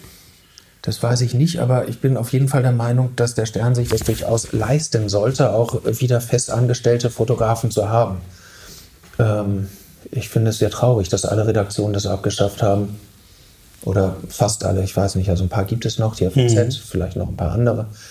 Äh, ja, aber irgendwie dieser Wahn, dass man das äh, sich nicht mehr leisten kann, auch wenn man irgendwie zu einem der größten Verlagshäuser in Europa gehört, kann ich einfach nicht nachvollziehen. So, denn irgendwie andere Zeitungen und Magazine in, in, in Nachbarländern, die viel kleinere Auflagen haben, zeigen ja, dass es auch anders geht. Okay, aber du bist da dann immer noch fest angestellt und ähm, wie läuft das ab? Frau Merkel ähm, hat einen Termin, fliegt jetzt vielleicht nach äh, Paris zu Herrn Macron und Handshake, äh, äh, haben da eine Stunde ein Meeting, wieder Handshake vor Kameras und im Flieger zurück. Versuch mal, soweit du es kannst, weil, wie ich ja schon am Anfang gesagt habe, du kannst jetzt hier nicht in alle Details gehen, ähm, jemanden zu erklären, der nicht weiß, was so ein Regierungsfotograf macht, wie dein Job aussieht. Ähm, ja, wir bekommen diese Termine, sind als äh, Fotografenteam relativ, ähm, kann ich das sagen, so, also es, kommt jetzt niemand an und sagt so, Herr Denzel hier, Herr Bergmann dahin, Frau Steins dorthin, sondern wir sind, ähm, also organisieren uns in einem ziemlich hohen Maße selber. Also die Termine kommen rein, wir, wir besetzen diese Termine und ähm, so, dann, dann geht's los. So, es kann dann irgendwie in, in, in Berlin sein oder in irgendeiner anderen Stadt in Deutschland oder es kann irgendwo im Ausland sein. Und ähm, vieles ist tatsächlich dann ein bisschen Routine, weil man dann nach ein paar Jahren irgendwie x-mal in Brüssel war und äh, auch x-mal in, in Paris im Élysée oder auch schon ein paar Mal in Moskau im Kreml war. Anderes ist dann ein bisschen ungewöhnlicher. Aber ähm, also was möchtest du wissen zu den Ja, ich, ich versuche zu verstehen, ähm, wie das abläuft. Du sitzt, dann fliegst du dann im Regierungsflieger da mit und sagst, äh, Frau Merkel, stellen Sie sich mal da und dahin und dann noch fünf Minuten ein Porträtshooting zu mit ihr zu machen. Ich glaube eher nicht, oder? Nein, eher nicht. Ähm, also zum einen arbeiten wir ja sowieso nicht so. Also manchmal fragen Leute das tatsächlich, ja, aber dieses oder jenes Foto, haben Sie das denn so arrangiert und so? Aber das ist ja nicht unsere Arbeitsweise, so, sondern man, man dokumentiert tatsächlich so, auch wenn das jetzt im strengen Sinne keine ähm, fotojournalistische Arbeit ist, die wir da machen, arbeite ich ja mit fotojournalistischen Mitteln. So, das heißt, ich, ich, ich begleite solche Termine, man, man läuft mit und man versucht aus der Situation heraus irgendwie brauchbare, äh, brauchbare Bilder zu machen, so die für den Betrachter einigermaßen erklären, was da abläuft. So, das geht mal besser, mal schlechter, weil wir natürlich äh, oft in einem sehr eingeschränkten Radius uns nur bewegen können oder nur sehr kurze ähm, Momente Zeit haben, um überhaupt irgendwo in einen Raum reinzukommen und ähm, fotografieren zu können und dann schnell wieder raus müssen. So, es hängt dann meistens davon ab, wenn man jetzt irgendwo hinfährt, wie die Gastgeber das handhaben. Ne? Also ob sie sagen so, wir haben hier ein Gespräch und da könnt ihr, keine Ahnung, eine Stunde drin bleiben, das passiert eher nicht. Meistens ist es so, wir haben hier ein Gespräch und ihr könnt hier zehn Sekunden reinkommen und dann bitte wieder raus. So ist es ähm, eher die Regel. Ja, du, du hast mir in, in einem anderen Gespräch, was wir hatten, schon mal erzählt, du hast da nicht wirklich großartig einen Vorteil gegenüber Fotografen von, weiß nicht, DPA oder eben den besagten Sternen, die mitreisen. Also es gibt nicht wirklich einen, einen Heimvorteil für dich, oder? Auch das hängt davon ab, eigentlich, wie äh, die jeweiligen Gastgeber das äh, handhaben. So, ne? also es gibt Regierungssitze, wo man als offizieller Fotograf sich einigermaßen frei bewegen kann und es gibt ähm, Regierungen, wo du geparkt wirst, irgendwie hinter einer Kordel, weil in drei Stunden die Pressekonferenz anfängt. Das heißt, wo man also auch nur äh, dieselben Bilder fotografieren kann, wie, wie, wie die Kollegen von den Nachrichtenagenturen. Aber es ist jetzt nicht so, dass du da mitfährst wie bei großen äh, bei großen Musikstars, die mit ihrem Privatjet durch die Gegend jetten und du die ganze Zeit neben dem, neben Herrn Steinmeier oder Frau Merkel abhängst und die Fotos machst, wie sie Nee, Da- Flugzeug eigentlich äh, Genau. eher, eher weniger. Auch so, also ich habe das Gefühl, wenn man deine Bilder so anguckt, du versuchst da auch schon die, die zeitlosen Bilder zu gestalten, die Außenstehenden erklären, was auf diesem Termin passiert. Das ist ja eigentlich das Ziel. Das ist das Ziel. So. Mhm. Und äh, wie gesagt, mal, mal, mal geht es, mal, mal, mal geht es nicht, ne? Weil Mhm.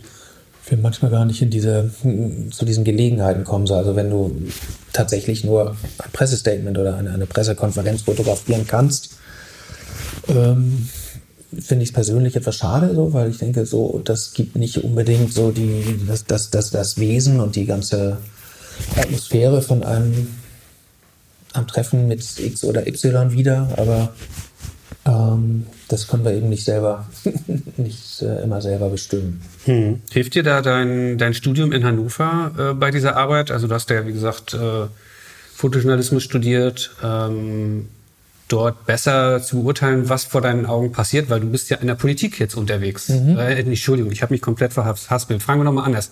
nicht dein Foto, äh, dein Studium in Hannover meinte ich gar nicht, sondern dein, du hast davor eine Politikwissenschaft studiert. Darauf wollte ich eigentlich hinaus. Ähm, ist das jetzt relevant für dich oder sagst du, nee, komm, das kann auch jemand, der BWL studiert hat, wenn er gut fotografieren kann? Ja, ich glaube, dass ehrlich gesagt dann eher mein, mein zweites Studium, also das, äh, das Fotostudium in Hannover, ähm, hilfreicher ist für meinen Job. Okay, dann war die Frage doch richtig gestellt. Ja. Na, also die Nein, Politikwissenschaft, also die man braucht keinen, irgendwie keinen Abschluss in, in politischer Wissenschaft, um jetzt in diesem Bereich äh, irgendwie ordentlich zu fotografieren. Wobei wir lustigerweise zwei Politikwissenschaftler und ein Historiker sind als offizielle Fotografen, aber das nur nebenbei. Ähm, Aber man ist, wenn man bei so Gesprächen vielleicht dabei ist, manchmal auch zehn Minuten äh, länger oder so. Man, man macht seinen Job und fängt nicht groß an, darüber nachzudenken, was da X mit Y gerade bespricht und äh, ändert seinen Bildwinkel da, darauf hin, äh, um die Situation anders darzustellen. Ich denke, ich arbeite da wie jeder andere Fotograf auch. Du versuchst eine Situation aufzunehmen und eine Atmosphäre irgendwie zu, zu spüren und, ähm, und, und, und, und versuchst darauf zu reagieren. Also, ich glaube, dafür, wie gesagt, braucht man keinen Geistes- oder, oder politikwissenschaftlichen Background.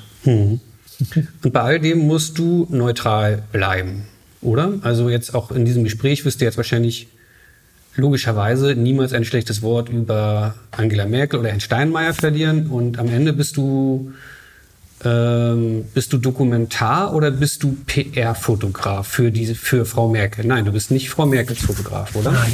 Nicht Vorsicht mit dem Mikro. So, danke. ähm, es ist ja relativ wichtig, du bist nicht bei Merkel direkt angestellt, Richtig. sondern Ich bin angestellt beim äh, Presse- und Informationsamt der Bundesregierung. Das heißt, falls es ähm, theoretisch eine andere äh, Regierungskonstellation eines Tages gibt, sind meine Kollegen und ich immer noch die offiziellen Fotografen der Bundesregierung, weil wir, ähm, wie ich eben schon gesagt hatte, nicht äh, irgendwie parteipolitisch gebunden sind, sondern eben an, an dieses Amt. Also wir, wir begleiten das Amt nicht, nicht, nicht die Partei und so gesehen in äh, der Konsequenz auch nicht tatsächlich die Person, so, sondern ähm, es könnte auch eine andere Kanzlerin, ein anderer Kanzler, eine andere Partei die Regierung stellen und ähm, ja, wie gesagt, es ist davon unabhängig. das ist bei uns anders als in den USA. Richtig. Wie ist es da? Ähm, in den USA gibt es eine viel engere Kopplung vom offiziellen Fotografen zum äh, zum also zum jeweiligen Präsidenten. So, ich habe äh, über die Jahre Pete Sousa hier und da immer mal äh, getroffen und ein bisschen kennengelernt und er hatte natürlich einen ganz engen Draht zu, äh, zu, zu Barack Obama. Also, und das war, also man kann das Verhältnis nicht, nicht, nicht wirklich vergleichen. So, und er ist dann eben aber auch nur ähm, für diese jeweilige ähm, Präsidentschaft dort. Und ähm, ich glaube, selbst wenn er die Chance gehabt hätte, hätte er auf keinen Fall jetzt für den aktuellen Präsidenten noch fotografieren wollen. Aber ähm, so, das heißt, da ist es dann eigentlich der Präsident oder, oder, oder Mitarbeiter des Präsidenten, die auf einen Fotografen zugehen und sagen, äh, möchtest du unser offizieller Fotograf sein. So und ähm, naja, daraus ergeben sich eine, daraus ergibt sich eine andere Zusammenarbeit und daraus ergeben sich andere, mh, andere Bilder. Wobei die, die Amerikaner sowieso eine, eine vollkommen andere Tradition haben als, als die Deutschen, was dieses, was diese Funktion des offiziellen Fotografen angeht. Inwiefern? Äh, das ist eigentlich äh, so, ich habe das auch nicht äh, wirklich wissenschaftlich recherchiert. Ich habe das mal ein bisschen angeguckt und hier und da was gefunden. Es ist eigentlich immer eine, eine, eine, eine wesentlich offenere Arbeit, so die natürlich, klar, so sie hat, sie hat einen klaren Zweck, das ist jetzt auch nicht totale Transparenz so, aber auf jeden Fall, soweit ich es erkennen konnte, hat der offizielle Fotograf da viel mehr äh, Zugang, als man es äh, auch historisch gesehen aus Deutschland kennt. Mhm. Also Pete Sousa, der, wie gesagt, der ehemalige Fotograf von äh, Barack Obama, mhm. der erzählt in Interviews, dass er eigentlich überall, wenn es jetzt ja. nicht to total äh, privat wurde oder so dabei war. Der war ja. dabei, als Bin Laden irgendwie gefunden wurde und bei allen anderen Geheimnissen, von dem ist ja auch dieses berühmte Foto, wo Hillary Clinton sich die Hand vor den Mund mhm. hält, während Bin Laden da gerade aus mhm. dem Haus gezerrt wurde oder äh, erschossen wurde. Ähm, das ist bei uns nicht so. Du bist jetzt, jetzt nicht in Regierungsmeetings dabei und äh, sondern also du bist wirklich nur auf diesen offiziellen Terminen, oder? Ja, nein, wie gesagt, es ist äh, wirklich schwer, sehr schwer zu vergleichen, so diese ähm, so die Arbeit des offiziellen Fotografen in den USA und in Deutschland. Mhm. Ich würde das eigentlich nicht, äh, nicht sehr viel weiter verfolgen, weil die, äh, ich denke, die Arbeit, wie sie die Amerikaner betreiben, eine ganz, eine ganz andere ist. Mhm. Das führt uns, äh, glaube ich, irgendwie auf eine falsche Fährte. Ja, nee, worauf ich eigentlich hinaus wollte, ist trotzdem bist du ja auch dabei. Wenn du jetzt 24 Stunden nach Paris mhm. äh, oder eben nach, wo warst du zuletzt in China? Mhm. Da reist du mit. Ähm, mhm. Hast du da 24-7 Fotogenehmigung oder gibt es dann auch Momente, wo man sagt, okay, jetzt nicht? Äh, bist du sozusagen der, der sagt, so, jetzt hier Foto-Opportunity, Herr Fotograf, äh, bitte mal Foto? Oder hast du da Gestaltungsraum? Haben du und deine Kollegen, die, die meine ich jetzt immer mit. Ja. Es geht ja nicht um dich persönlich hier, sondern um diese genau. Rolle des, des Regierungsfotografen. Mhm. Ähm, habt ihr dort Freiheiten, äh, auch eine Reise darstellen zu können, wie ihr sie seht? Ähm Mal mehr, mal weniger, wobei man da wirklich äh, eigentlich so stark eingebunden ist in diese sehr rasche Abfolge von Terminen, die jeden Tag dann stattfinden, mhm. dass man nicht so sehr die, die, die, die Chance hat oder auch diese irgendwie kreative Freiheit hat, die man im Kopf braucht, meiner Meinung nach, um zu sagen, so, ich schaue mir das jetzt alles mal äh, mit den Augen eines Außenstehenden an und versuche eine Geschichte über so eine Reise zu fotografieren. Aber das ist auf so einer Reise auch nicht meine Aufgabe. So meine Aufgabe ist dann eben tatsächlich zu jedem Programmpunkt oder fast jedem Programmpunkt irgendwie dann Bilder zu liefern, die zum einen, wie du vorhin gesagt hast, irgendwie diesen Termin dokumentieren und zum anderen mit denen dann äh, die verschiedenen Redaktionen, die diese Bilder brauchen, arbeiten können. Mhm. So und äh, es kommen ja auch immer mal freie äh, Kollegen mit, die, die das andersrum machen, so die zum Beispiel eine Geschichte und sei es vielleicht nur über eine Reise oder über einen längeren Zeitraum, zum Beispiel über den Bundespräsidenten fotografieren, die logischerweise dann andere Bilder haben, so weil sie ähm, für sich entscheiden können, der Programmpunkt ist jetzt nicht so wahnsinnig spannend, aber ich kann mich mal auf die andere Ecke vom Saal stellen, weil ich brauche jetzt kein Foto von der Pressekonferenz, aber ich kann die ganze Situation mal anders auffassen, um ne, das zu erklären oder um das zu beschreiben, wie das hier alles so aussieht. Aber das sind dann wiederum Bilder, die ich, wenn ich dann als offizieller Fotograf da bin, nicht wirklich brauche. Mhm. So gesehen sind das äh, haben wir zwei verschiedene Sichtweisen. Ich habe zwei, zwei Paar Schuhe und das ist schwer, beides gleichzeitig zu machen. Fühlt man da manchmal neidisch, du musst die Frage jetzt nicht beantworten, aber manchmal neidisch, manchmal neidisch, dass man sieht, oh, der Fotograf, den jetzt der Stern, wir machen es jetzt als, als Standardbeispiel, sagen wir mal einmal beim Stern, ja. mitgeschickt hat, der darf das jetzt hier ein bisschen freier spielen. Ähm, kannst du auch einfach schweigen, wenn du an dieser Stelle nichts antworten möchtest. Ach, ich kann das etwas allgemeiner sagen. Also man, ich stehe auch jetzt nach, nach acht Jahren in diesem Job immer mal irgendwo ähm, denke, boah, das sieht jetzt gerade aus wie irgendeine komische Filmszene oder was weiß ich, wenn man irgendwie mit so einer Kolonne großer schwarzer Autos auf irgendeinen abgesperrten Sportplatz fährt und dann in einen Hubschrauber einsteigt, um dann irgendwie davon zu fliegen oder so, dann stehe ich manchmal kurz davor und denke, das sieht jetzt schon irgendwie eigenartig aus oder beeindruckend oder wie gesagt, wie aus irgendeinem Spielfilm. Mhm. Und würde das gerne in diesem Moment auch so auffassen, so, aber wie gesagt, dann man, man steigt aus und rennt weiter und, und muss einsteigen und, und abfliegen oder in der umgekehrten Reihenfolge und hat dann eben keine Muße, so sich das alles nochmal in Ruhe anzugucken und wie man es als ordentlicher Fotojournalist in der Situation dann täte, irgendwie nochmal von der einen Seite auf die andere Seite zu gehen oder ein paar Meter zurück, um daraus jetzt so ein richtig schönes äh, Foto zu machen. Ne? Mhm. Diese, klar, diese Wahrnehmung habe ich ja ständig, so die kann man nicht einfach ausschalten. Mhm. so, aber ähm, kann dann eben nicht äh, in, in, in jedem Moment äh, jeder Idee folgen ja, dennoch unterscheiden sich ja deine Fotos trotzdem von, von teilweise anderen Pressefotos, die Firmen oder Regierungen herausgeben. Ähm, du meinst vorhin schon im Vorgespräch, du weißt gar nicht mehr so hundertprozentig, wie du zu diesem Job gekommen bist. Ich habe es gestern nachgelesen und musstest schon im Vorgespräch kurz schmunzeln, weil ich es dir erzählt habe. ähm, das ging so ein bisschen über deinen immer noch Kollegen Steffen Kugler, oder? Mhm versuche ich es ein zweites Mal nochmal aus dir rauszukitzeln, on the record, äh, wie du dazu gekommen bist, aber du, die Erinnerung ist nicht wiedergekommen, oder? Ich glaube, du wurdest angeworben, oder? Kann ich mich daran erinnern, die, die Idee äh, meiner äh, damaligen noch nicht Kollegen war, glaube ich, als es eine neue Stelle zu besetzen galt, war, dass man vielleicht mal Fotografen anspricht, die aus einer etwas anderen Ecke kommen, so, mhm. weil die ähm, die meisten, die bisher dort, äh, wie jetzt als, als offizielle Fotografen gearbeitet haben, kommen eher so aus der Agenturecke oder haben bei der DPA zum Beispiel volontiert. So, und dann hatten sie, glaube ich, ähm, die Idee, man könnte ja mal jemanden fragen, der eher aus der, aus der Reportage-Ecke kommt. So, der also jetzt nicht so sehr auf, auf, auf das Einzelne, auf das Nachrichtenbild geschult ist, sondern der eher ähm, so dokumentarisch oder reportagemäßig fotografiert und, und ähm, gelernt hat, Geschichten zu erzählen in, mhm. in Fotos. Und genau deswegen habe ich die Frage jetzt gestellt, weil ich das ja schon gelesen hatte, dass sie deswegen dich mit dazugeholt haben. Kannst du das denn heute noch ausleben? Wenn das haben wir ja gerade, haben wir gerade drüber gesprochen. Genau. Mal, mal ja, mal nein. Mal ja, mal nein. Also. Wenn du die, die, Helikopterflotte dort siehst und die schwarzen Limousinen. Ja. Ähm, also ich wollte da mal jetzt zu diesem ja. Realitäts-, Erwartungsrealitätsabgleich quasi ja. versuchen hinzubekommen. Mal ja, mal nein.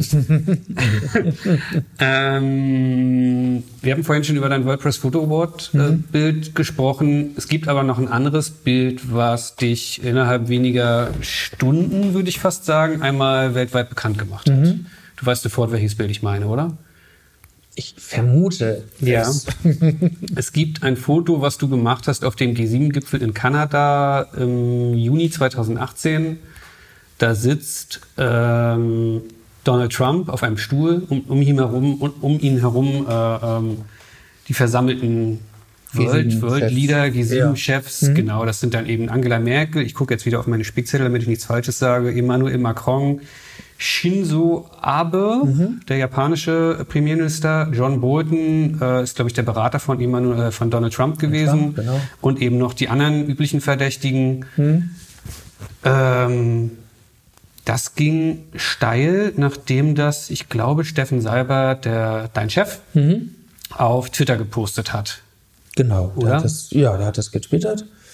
Und es hat, glaube ich, für viele Leute so ein bisschen den, bei vielen Leuten so einen Nerv getroffen und hat ähm, dann nochmal eine zusätzliche Wirkung bekommen, dadurch, dass dann der amerikanische Präsident dann ja wenige Stunden nachdem dieser diese Abschlusserklärung ausgehandelt wurde, die er mit unterzeichnet hat, dann äh, hat er, glaube ich, ich weiß, er war, glaube ich, dann auf dem Weg nach Singapur nach dem G7-Treffen und hat dann wiederum über Twitter verkündet, dass er seine Zustimmung zu dieser Abschlusserklärung zurückzieht. So. Mhm. Und ähm, naja, dann war äh, für, anscheinend für viele Menschen dieses Foto das Foto zu dieser ganzen verkorksten Situation nach dem, nach dem G7-Treffen. Mhm. Er sitzt Und, da auf äh, diesem Foto relativ bockig sozusagen. Ich, ich sage es jetzt mal, weil ich weiß, du kannst zu diesem Foto nicht allzu viel sagen.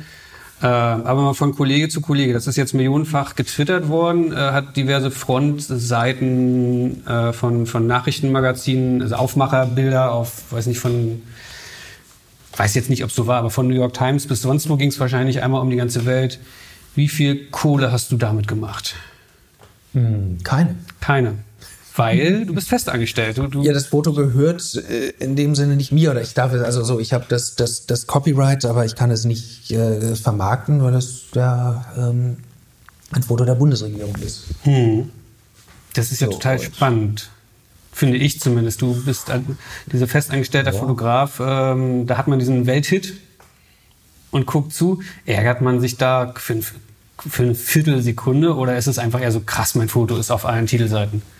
Ja, ich glaube, die Freude überwiegt dann schon ja. da in, der, in so einer Situation. Würde ich genauso das sehen. wie du schon gesagt hast, ich kann wirklich nicht, nicht allzu viel darüber erzählen, aber vielleicht eine kleine Geschichte dazu, weil ich das ja am Anfang überhaupt gar nicht mitbekommen hatte. So dieses Bild, äh, das, das wurde dann, wie gesagt, getwittert und kurz danach war ähm, der G7-Gipfel zu Ende und die Delegationen sind alle abgereist und ich habe ähm, danach frei gehabt. Das heißt, ich bin nicht mit der deutschen Delegation zurückgeflogen, sondern bin irgendwie von diesem Tagungsort aus mit so einem Presse-Shuttlebus nach, nach Quebec gefahren, wo dann das, das große äh, Medienzentrum war. Mhm.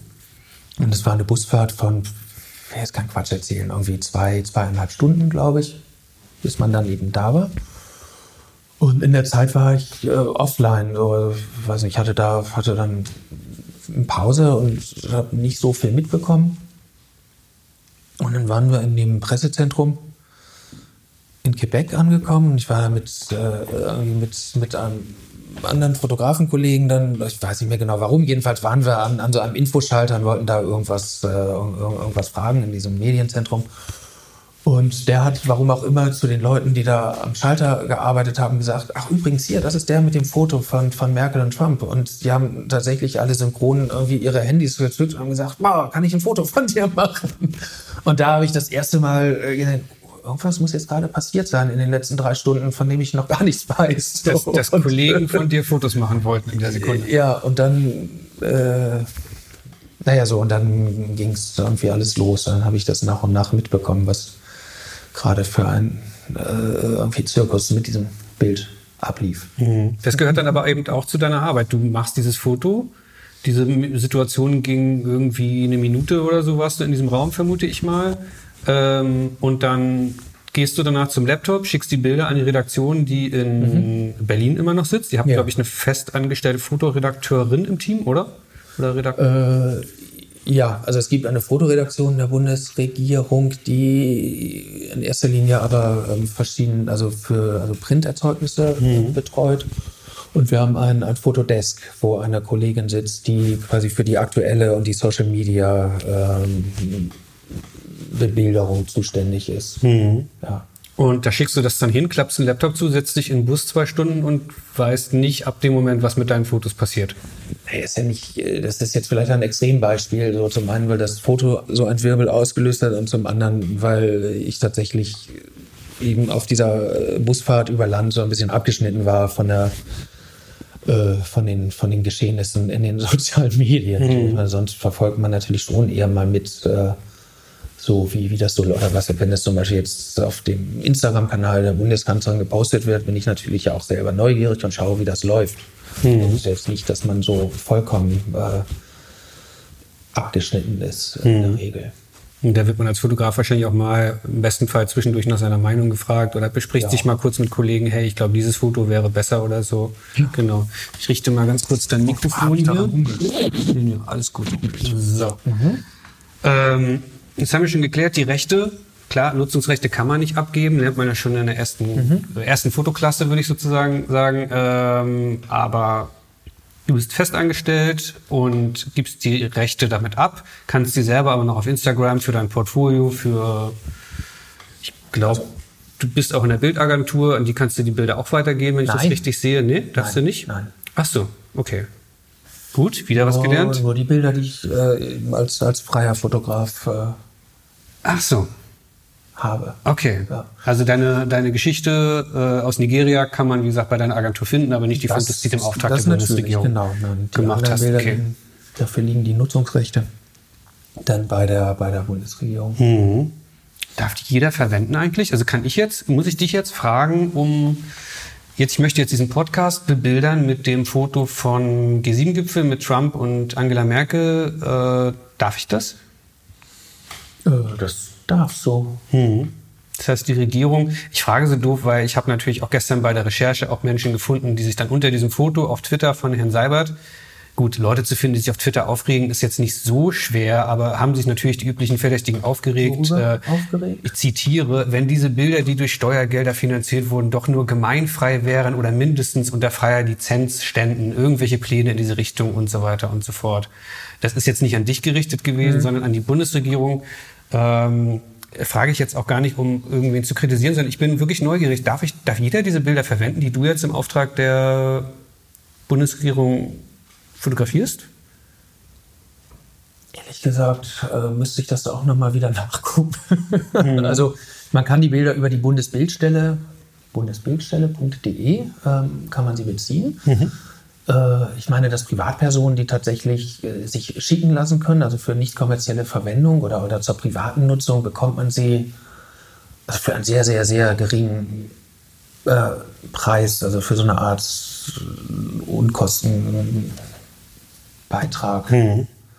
Äh, sie werden an Redaktionen auch weitergegeben. Wobei bei diesem Foto, das haben wir als Poolbild rausgegeben. Also Poolbild bedeutet, man ist irgendwo, wo ähm, Agenturen oder freie Fotografen keinen oder nur einen sehr eingeschränkten Zugang haben. So, und man gibt dieses Bild raus. Es wird an alle großen Nachrichtenagenturen äh, verschickt und die verteilen es weiter. Mhm. So ähm, hat es, also finde ich jetzt in diesem speziellen Fall den, den Vorwurf fand ich ein bisschen ungerecht hm. fertigt. Daher kam wahrscheinlich auch mein Eindruck, dass du die Bilder an deine Agentur weitergeben kannst, weil ich es dort, glaube ich, auch gesehen hatte. Ach so, ja, Bild. live genau. in dem, in dem Poolbildverteiler mhm. drin. Das, genau. Klar, ja äh, wie genau live arbeitet und funktioniert, könnt ihr in einer vorherigen Ausgabe dieses Podcasts euch übrigens anhören im Interview mit Peter Bitzer. Ähm, Stehst du da dann manchmal auch in Konkurrenz mit, mit den freien Fotografen von DPA bis Stern? Ich bleibe jetzt konsequent bei diesen beiden Beispielen. Oder ist das ein Miteinander? Also ich empfinde es eher als ein Miteinander und ich, ich hoffe, dass die Kollegen das genauso sehen. Mhm. Also es ist jetzt nicht so, dass die irgendwie manchmal abends bei dir äh, beim Bier im Hotel sitzen, zu dir sagen, ja toll, ich durfte nur wieder zehn Sekunden einmal drauf äh, fotografieren und du durftest mit reingehen in den Raum wo dann die wirklich wichtigen Dinge passiert sind? Ähm, es, also äh, jetzt bei so einem Beispiel ist es tatsächlich ja, also würde ja heißen, dass es auf irgendeiner Reise stattfindet und da haben wir oft eigentlich in der Realität einen sehr ähnlichen Zugang. So mhm. ich kann hier und da vielleicht wirklich mal länger irgendwo dabei sein, aber ähm, das sind eher Ausnahmen. Mhm. Ich hatte dir diese Frage schon mal privat gestellt, deswegen wusste ich, welche Antwort kommen würde. Ich wollte ja nur mal diesem, diesem ähm, Vorurteil jetzt da das mal abbauen, dass Kollegen denken, ja, ja, der darf dann halt da immer privat und äh, hat viel, viel mehr Zugang. Nee, du bist ganz oft, wenn die Kanzlerin einen Termin hat in einem Kuhstall irgendwo, äh, und dort medienwirksam eine Kuh, eine Kuh über den Kopf streichelt oder sowas, dann stehst du genauso. Milchhof von Familie Trebe, Trede? In Schleswig-Holstein. darauf spielst du an. Ja, genau. Irgendwann in diesem Sommer war das, ja. Da hast du, da hast du auch keinen weiteren Zugriff irgendwie, sondern da bist du genauso wie die drei Kollegen links und rechts äh, einfach nur hast du den Auftrag und versuchst ein gutes Bild ja, zu kriegen. Ja, vielleicht ist das auch ein ähm, wenn ich mich an diesen Termin richtig erinnere, ist das vielleicht ein ganz, ganz gutes Beispiel, weil dann gibt es meinetwegen in, auf diesem Bauernhof, auf diesem Milchhof, irgendwie vier Stationen. Davon sind, sind drei Stationen für also Presse öffentlich, irgendwie für alle Fotografen, Kamerateams, die da sind, ähm, zugänglich. Und dann gibt es vielleicht noch eine vierte Position, wo und das ist meistens aber tatsächlich dann den, den, den räumlichen Begebenheiten geschuldet, so wo wirklich sehr wenig Platz ist, wo es irgendwie eng ist oder, oder man einfach nicht mit, ähm, äh, mit 10, 12 oder 20 Leuten hinkommt, reinpasst, so dass, dass es dann also noch eine vierte Station gibt, wo tatsächlich dann nur ich als, als offizieller Fotograf mhm. noch, noch ein Bild machen kann. So. Ja, ob das jetzt der wahnsinnige Vorteil ist, kann man sich wirklich streiten. Aber du hast einen anderen Vorteil durch diese Arbeit, vermute ich. Du kannst durch dieses Angestellten-Dasein hast du so eine eine Sicherheit für deine freien Arbeiten, weil ich glaube, Fotojournalist heutzutage ist nicht mehr der allersicherste Beruf. Also ich kenne genug Kollegen, mhm. die irgendwie gerade so knapp über die Runden kommen und ich möchte mir nicht ausmalen, wie das in 20 Jahren aussieht. Ist das mit ein Grund, warum du dich für diesen Job entschieden hast? Ähm, ehrlich gesagt, ja. Ja. Also, wie gesagt, der Markt ist schwierig. Und es er nimmt für mich persönlich jetzt natürlich, wie du gerade gesagt hast, schon sehr viel, äh, erstmal sehr viel Druck raus. Also weniger, klar, wir verdienen nicht irrsinnig viel, aber ich habe auch keine äh, jetzt weniger Existenznöte sicherlich als, als viele freie Kollegen. So, und dann ist es, wie wir wissen, ja auch immer sehr viel Marketing für freie Jobs. Mhm. Äh, man muss sich ja ständig, äh, man muss sich verkaufen, man muss ständig präsent sein, man muss ähm, schon ja ganz ordentlich auf die Tonne hauen, um überall im Gespräch zu sein, um angerufen zu werden. Und ähm, so, es reicht ja nicht, äh, es reicht ja nicht einfach sehr gut zu fotografieren, man muss das auch sehr gut vermarkten. So, und da ich weiß, dass das nicht unbedingt meine allerstärkste Seite ist, finde ich mit dieser Mischung, wie ich sie jetzt habe, ähm, auch klar, mit der, mit der Gewichtung zu, ähm, zu meinem Hauptjob hin, eigentlich ganz, ganz zufrieden. Hm. Wie machst du das dann? Du hast eine andere schöne Geschichte auf deiner Insel, die geht so, so ähnlich wie die, äh, wie diese Stelzenstadt, äh, warst du auf Migingo, einer kleinen winzigen Insel im mhm. Viktoriasee. Ähm, will ich gleich auch mal gerne kurz drüber sprechen. Mhm.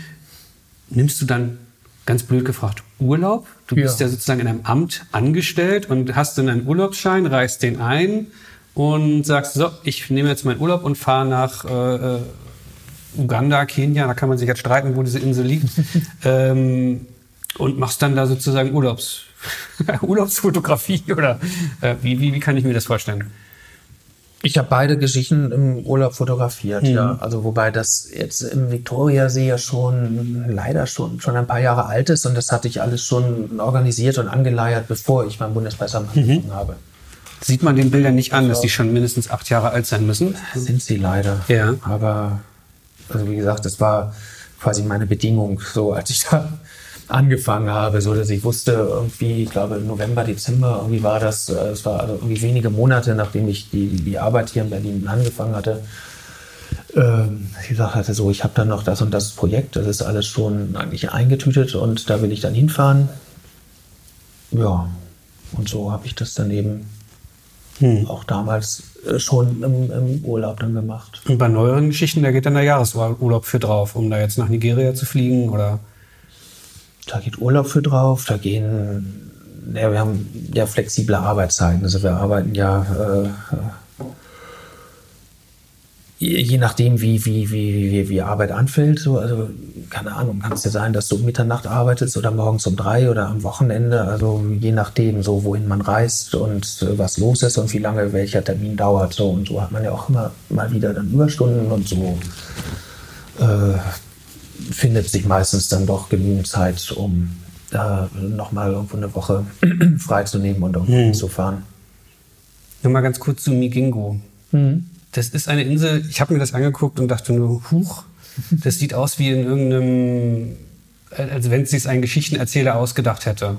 Eine kleine Insel im Viktoriasee, ähm, Fußballfeld groß, sagt Wikipedia, mhm. voll mit Blechhütten.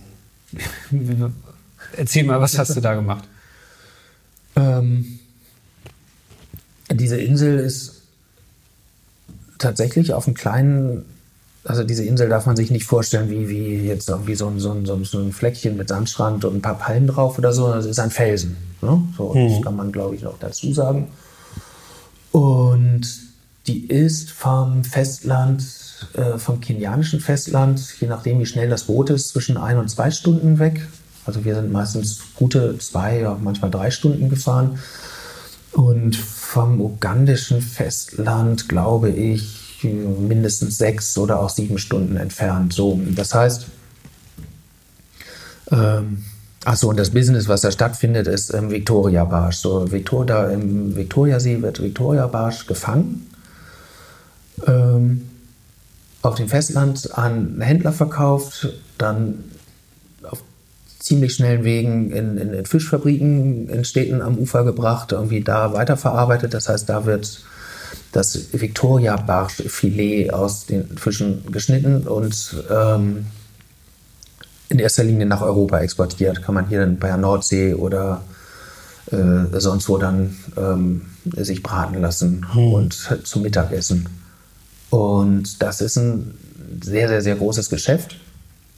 Problem ist, also zum einen hat der Victoria war sowieso das Ökosystem im Viktoriasee ziemlich gründlich zerstört. Zum anderen gehen, also oder infolgedessen gehen aber auch schon die, ähm, die, die, die Fischbestände zurück. Das heißt, Fischer müssen immer weiter, und der See ist wirklich riesig, Fischer müssen immer weiter in den See rausfahren, brauchen also Zeit, brauchen Treibstoff, um an ihre Fischgründe zu kommen. Und ähm, steht in Wikipedia auch irgendwie, wann äh, Migingo besiedelt wurde? Ja, das ist das Spannende. Ja. Man streitet sich, ob es 1960 oder vor zehn Jahren war. Ich glaube eher ähm, vor zehn Jahren. Also so, also jedenfalls hat, haben tatsächlich dann ähm, so ist die, die Besiedlungsgeschichte dieses Felsens, wie, wie, wie ich sie kenne. Ähm, haben sich ein Fischer aus Uganda und einer aus Kenia zusammengetan und hatten die schlaue Idee, ähm, direkt auf diesem Felsen ihren Fisch weiter zu verkaufen an Zwischenhändler, die dann da hinkommen. So, das heißt, sie sparen stundenlange Fahrerei an ihr jeweiliges Festland. Mhm. Ja, so weit, so gut. Ähm, und die waren beide eigentlich ganz findige Geschäftsleute. Das heißt, der eine hat dann ähm, irgendwie weiter investiert und hat äh, diese von dir erwähnten Blechhütten auf der Insel gebaut. Das heißt, der, der hat eigentlich das, das Monopol auf Häuser, also dem gehören fast alle dieser Hütten auf dem Felsen und der andere ähm, besitzt fast alle Fischerboote, die an dieser Insel liegen. Also mhm. verleiht die an Fischer. Ähm, und insgesamt ist dadurch, also naja gut, also Fischer fahren raus auf den See, kommen zurück mit ihrem Fang, verkaufen den auf dem Felsen an Zwischenhändler. Dadurch ist auf dem Felsen ziemlich viel äh, Bargeld im Umlauf. Das wiederum hat andere Leute vom Festland angezogen. Das heißt, also Hunderte und später auch Tausende von Menschen kommen dahin und versuchen irgendwie ihre klitzekleine Geschäftsidee umzusetzen. Also ob das irgendwie dann ein Mann mit einer Nähmaschine ist, der sich da niederlässt, um, äh, ja, um Kleider zu schneidern. Äh, oder Leute, die als, als, als Geschäftsgrundlage irgendwie nur zwei Kisten Limo haben, um die irgendwie weiter zu verkaufen. Oder also es, es gibt wirklich alles Mögliche. Es gibt auch etliche Bars, so es gibt äh, Prostitution, es gibt ähm, was fällt dir noch ein? Also alles, also fliegende Händler, die alles Mögliche haben, mhm. wirklich, also von, von irgendwelchen, äh, von, von raubkopierten DVDs über. Und wir reden von einer Insel, die ist gefühlt 100 mal 50 Meter groß, oder? Ja. Ja. ja ich glaube, Fußballfeldgröße trifft das schon ganz gut. Es ist wirklich sehr, sehr, sehr, sehr, sehr dicht besiedelt. Hm. ja. Naja, und wir haben eigentlich so diesen, diesen kleinen Mikrokosmos von so einer urkapitalistischen Gesellschaft, die auf diesem klitzekleinen Felsen entsteht, äh, haben, wir, äh, haben wir versucht zu beschreiben. Also ich war zusammen mit einem äh, Schreiber direkt dann vor Ort in dem Fall. Ich hatte jetzt den Eindruck, weil ich nicht wusste, dass die Geschichte schon ein bisschen älter ist und wollte das hier so als schließenden Element dieses Gesprächs nutzen, mhm. ähm, dass das dein Thema ist. Menschen, die weg müssen, Menschen, die äh, in einen Konflikt mit Regierungen geraten, weil diese Insel ist genau da drin irgendwie reingeraten. Inzwischen streiten sich Kenia und Uganda, mhm. wem eigentlich diese Insel gehört. Da gibt es Mythen von, diese Insel ist erst vor zehn Jahren aus dem Wasser gekommen, weil der, äh, der Pegel des Sees sich gesenkt hat bis zu, die ist schon 1960 von einem einsamen Mann besiedelt worden. Und äh, hast du es rausfinden können, als du dort warst? Also wie gesagt, ich kenne diese äh, Geschichte der, der, der, äh, der beiden Leute, einer aus mhm. äh, Kenia, einer aus Uganda, die die Insel besiedelt haben. Es mag ja vorher auch schon ein Einsiedler da gelebt haben. Das, das ist ja nicht, nicht unbedingt ein Widerspruch. So, und ich kenne auch die Theorie, ich konnte die auch, aber ehrlich gesagt jetzt nicht wissenschaftlich überprüfen, dass der äh, Wasserspiegel etwas gesunken ist und dadurch sich die besied also besiedelbare Fläche dieses Felsens etwas vergrößert hat. Hm. Aber meine Theorie, dass du, dass du solche Arbeiten gerade besonders schön, also interessant und schön findest, wo, wo Menschen ähm, die eigentlich schon am unteren Ende sozusagen sind, von ihrem Hab und Gut und ihrem Ort vertrieben werden. Ähm, das ist nicht ganz, das war jetzt nur eine steile These von mir, die ich da gestern Boah, während da der Vorbereitung ja nicht hatte. unbedingt eine nee, ne? Vertreibungsgeschichte so auseinander, war es eigentlich wirklich eher dieses, dieses, dieses äh, Streben nach äh, irgendwie das heißt, wir haben es ja dann genannt äh, Business on the Rock. Also, also dieses wirklich dieses menschliche Streben, so mit dem allerkleinsten Kapital, was man zusammenkratzen kann, irgendwie ein, ein Geschäft aufzuziehen. So, das, mhm. das haben wir da ja versucht, mhm. auch zu, zu beschreiben. Ja, also unterschiedlich kann da die Erwartungshaltung vor einer Interviewvorbereitung oder einer Gesprächsvorbereitung und der Realität sein.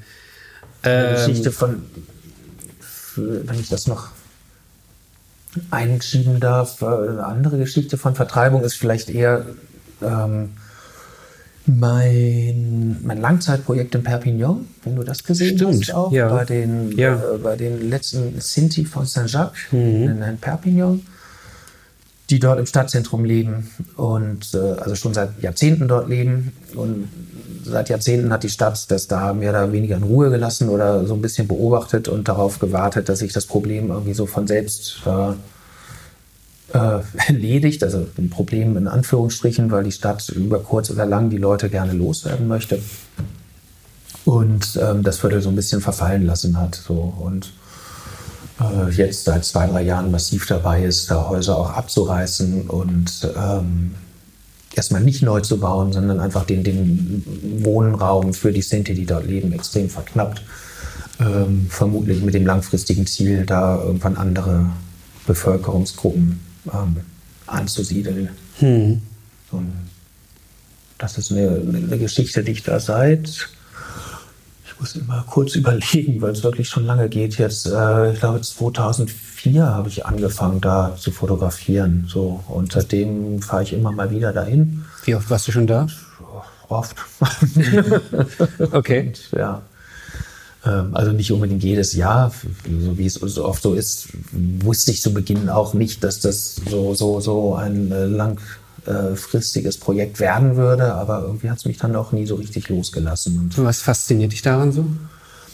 Ähm, mich fasziniert, dass es in einer französischen Großstadt, oder naja, wann redet man von einer Großstadt ab 100.000 Einwohner, glaube ich? Also Perpignan, äh, jedenfalls ist es eine, eine ähm,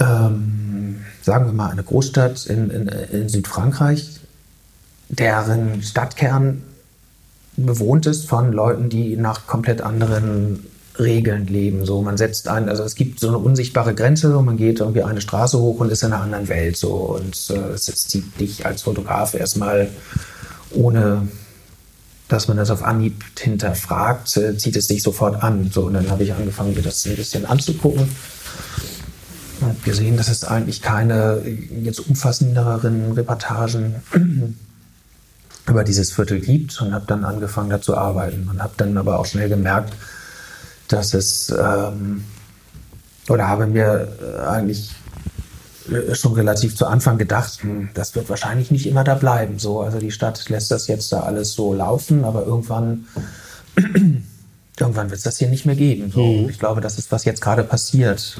So, dass, dass eben diese, die Vertreibung dieser Leute aus dem Stadtzentrum findet jetzt wirklich massiv statt. So, und da ähm,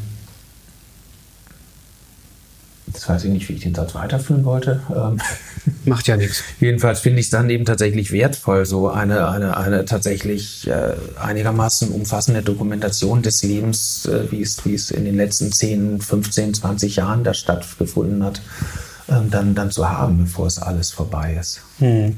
Da, da schließt sich jetzt ja auch dann doch wieder der Kreis äh, mit der mit dieser Wasserstadt. Mhm. Ähm, das wird irgendwann verschwinden. Deine Hoffnung ist wahrscheinlich hier jetzt äh, aber auch eher gering, dass das dass deine Reportage da jetzt noch den großen sozialen Umbruch irgendwie stattfinden lässt und alles äh, zum Besseren sich wendet, oder? Oh, jetzt in Perpignan? Genau. Du, du ähm, klingst pessimistisch. Ähm, ja, ehrlich gesagt, ja. Aber mal schauen. Ich habe ähm, tatsächlich jetzt an einer Reportage mitgearbeitet, die äh, morgen ich weiß nicht, wann der Podcast, also er wird dann, so schnell sind dann noch nicht online sein, nein, aber ähm, jedenfalls habe ich an einer Reportage mitgearbeitet über diesen, diesen, diesen Verdrehungsprozess mhm. äh, und ähm, die dann auf Arte läuft, irgendwie 30 Minuten und äh, ja, bei aller Schönheit, die in der Fotoreportage liegt, glaube ich tatsächlich, dass man mit einer Fernsehreportage nochmal ein anderes Publikum erreicht und vielleicht bewegt sich was. Mhm. Also ich bin nicht, nicht nur pessimistisch. Und es gibt jetzt vor Ort auch immer mehr Leute, die sich, die sich engagieren und auch die, ähm, die, die Bewohner selber, die Sinti von St. Jacques sind auch jetzt tatsächlich aufgewacht und, und äh, haben angefangen, dort auf die Barrikaden zu gehen und äh, für ihre Häuser zu kämpfen.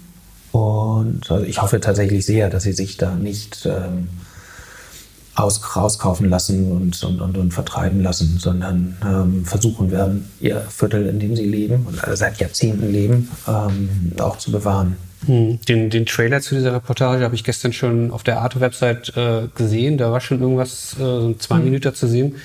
Ähm, das muss ich mir ganz blöd nachfragen. Bist du jetzt auch unter die äh, Filmer gegangen oder, oder wie genau ist deine Mitarbeit an dieser Reportage? Ähm, das entstand durch ähm, ich eine Zusammenarbeit mit einer befreundeten Filmemacherin, also Fernsehjournalistin, der ich von diesem, dieser Geschichte erzählt habe mhm. und die sich das dann näher angeguckt hat und dann dachte, Mensch, das ist ja wirklich eine Geschichte, die man mal erzählen muss und die dann wiederum eben äh, das äh, bei Arte vorgeschlagen hat und wieder ein Exposé eingereicht hat und nach ein bisschen hin und her haben wir dann, konnten wir die auch überzeugen und so ging das los. Hm. Und du hast dort, warst dann redaktionell quasi dabei oder was war dein ich war, also, Teil. Also, eine, also wir haben es eigentlich dann zusammen gemacht, klar. Hm. Ich äh, nicht so viel Erfahrung mit Fernsehreportagen, aber ich war, du sagst, eben mit, also mit vor Ort, also um alle Kontakte herzustellen, sowieso, weil ich hm. viele Leute kenne und ähm, ähm, wir haben es zusammen geschnitten und na, es ist eine, eigentlich eine Gemeinschaftsarbeit. Ja, spannend. Ich wünsche dir viel Erfolg mit der Reportage. Ähm, ich glaube, wenn, wenn das jetzt hier draußen ist, das wird noch zwei, drei, vier Wochen dauern, mhm. dann wird es wahrscheinlich für die, die jetzt das hören, noch bei Arte Online als Stream hoffentlich abrufbar geben. Ich fürchte, dass es immer nur für sieben Tage in der Mediathek ist. Mhm. Ähm, hm, naja, ähm, YouTube oder so. ähm, ihr, ihr, findet schon einen Weg, euch diese schöne Reportage anzugucken. Es lohnt sich ganz bestimmt. Ähm, du hast es auch fast geschafft hier mit meinem äh, Verhör. ähm, für die Kamera-Nerds, die jetzt hier eigentlich nur die eine Frage beantwortet haben wollten, weil sie Jeskos Fotos so toll finden und sich fragen, wie macht er das, wie macht er das, dieser tolle Look. Für diese Leute kommen wir jetzt zur aller, allerwichtigsten Frage heute. Was für eine Kamera benutzt du? Ich antworte am liebsten darauf, es ist völlig egal. Ich, ich auch, ich auch. Aber du verstehst ja die Frage. Hier zählt ja auf dieses Google-Suchen-Ding vom Anfang unseres Gesprächs hinab, ähm, hinaus. Ähm, ist egal. Lassen wir das so im Raum stehen, oder?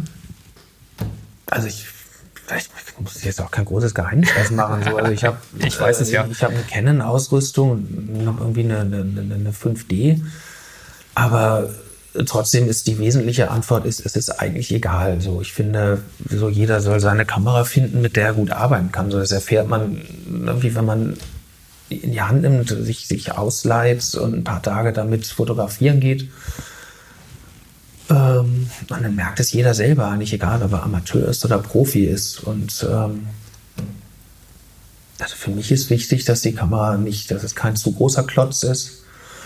Äh, dass man ein bisschen dezent damit arbeiten kann, dass man vielleicht einstellen kann, dass sie leise oder jetzt bei neueren Modellen sogar komplett lautlos auslöst. Und äh, das, das, so, das sind für mich wesentliche Kriterien. So, aber das kann wirklich, also das können viele Kameras. Und ähm, von daher soll sich wirklich jeder aussuchen, was ihm liegt. Dann, dann hoffen wir jetzt einfach, dass die Leute, die dafür gesorgt haben, dass das Wort Kamera bei der Google-Suche mit deinem Namen äh, sich diesen Podcast anhören und das verschwindet und es in Zukunft um die wirklich wichtigen Themen geht, nämlich äh, schöne Reportagen, tolle Bilder.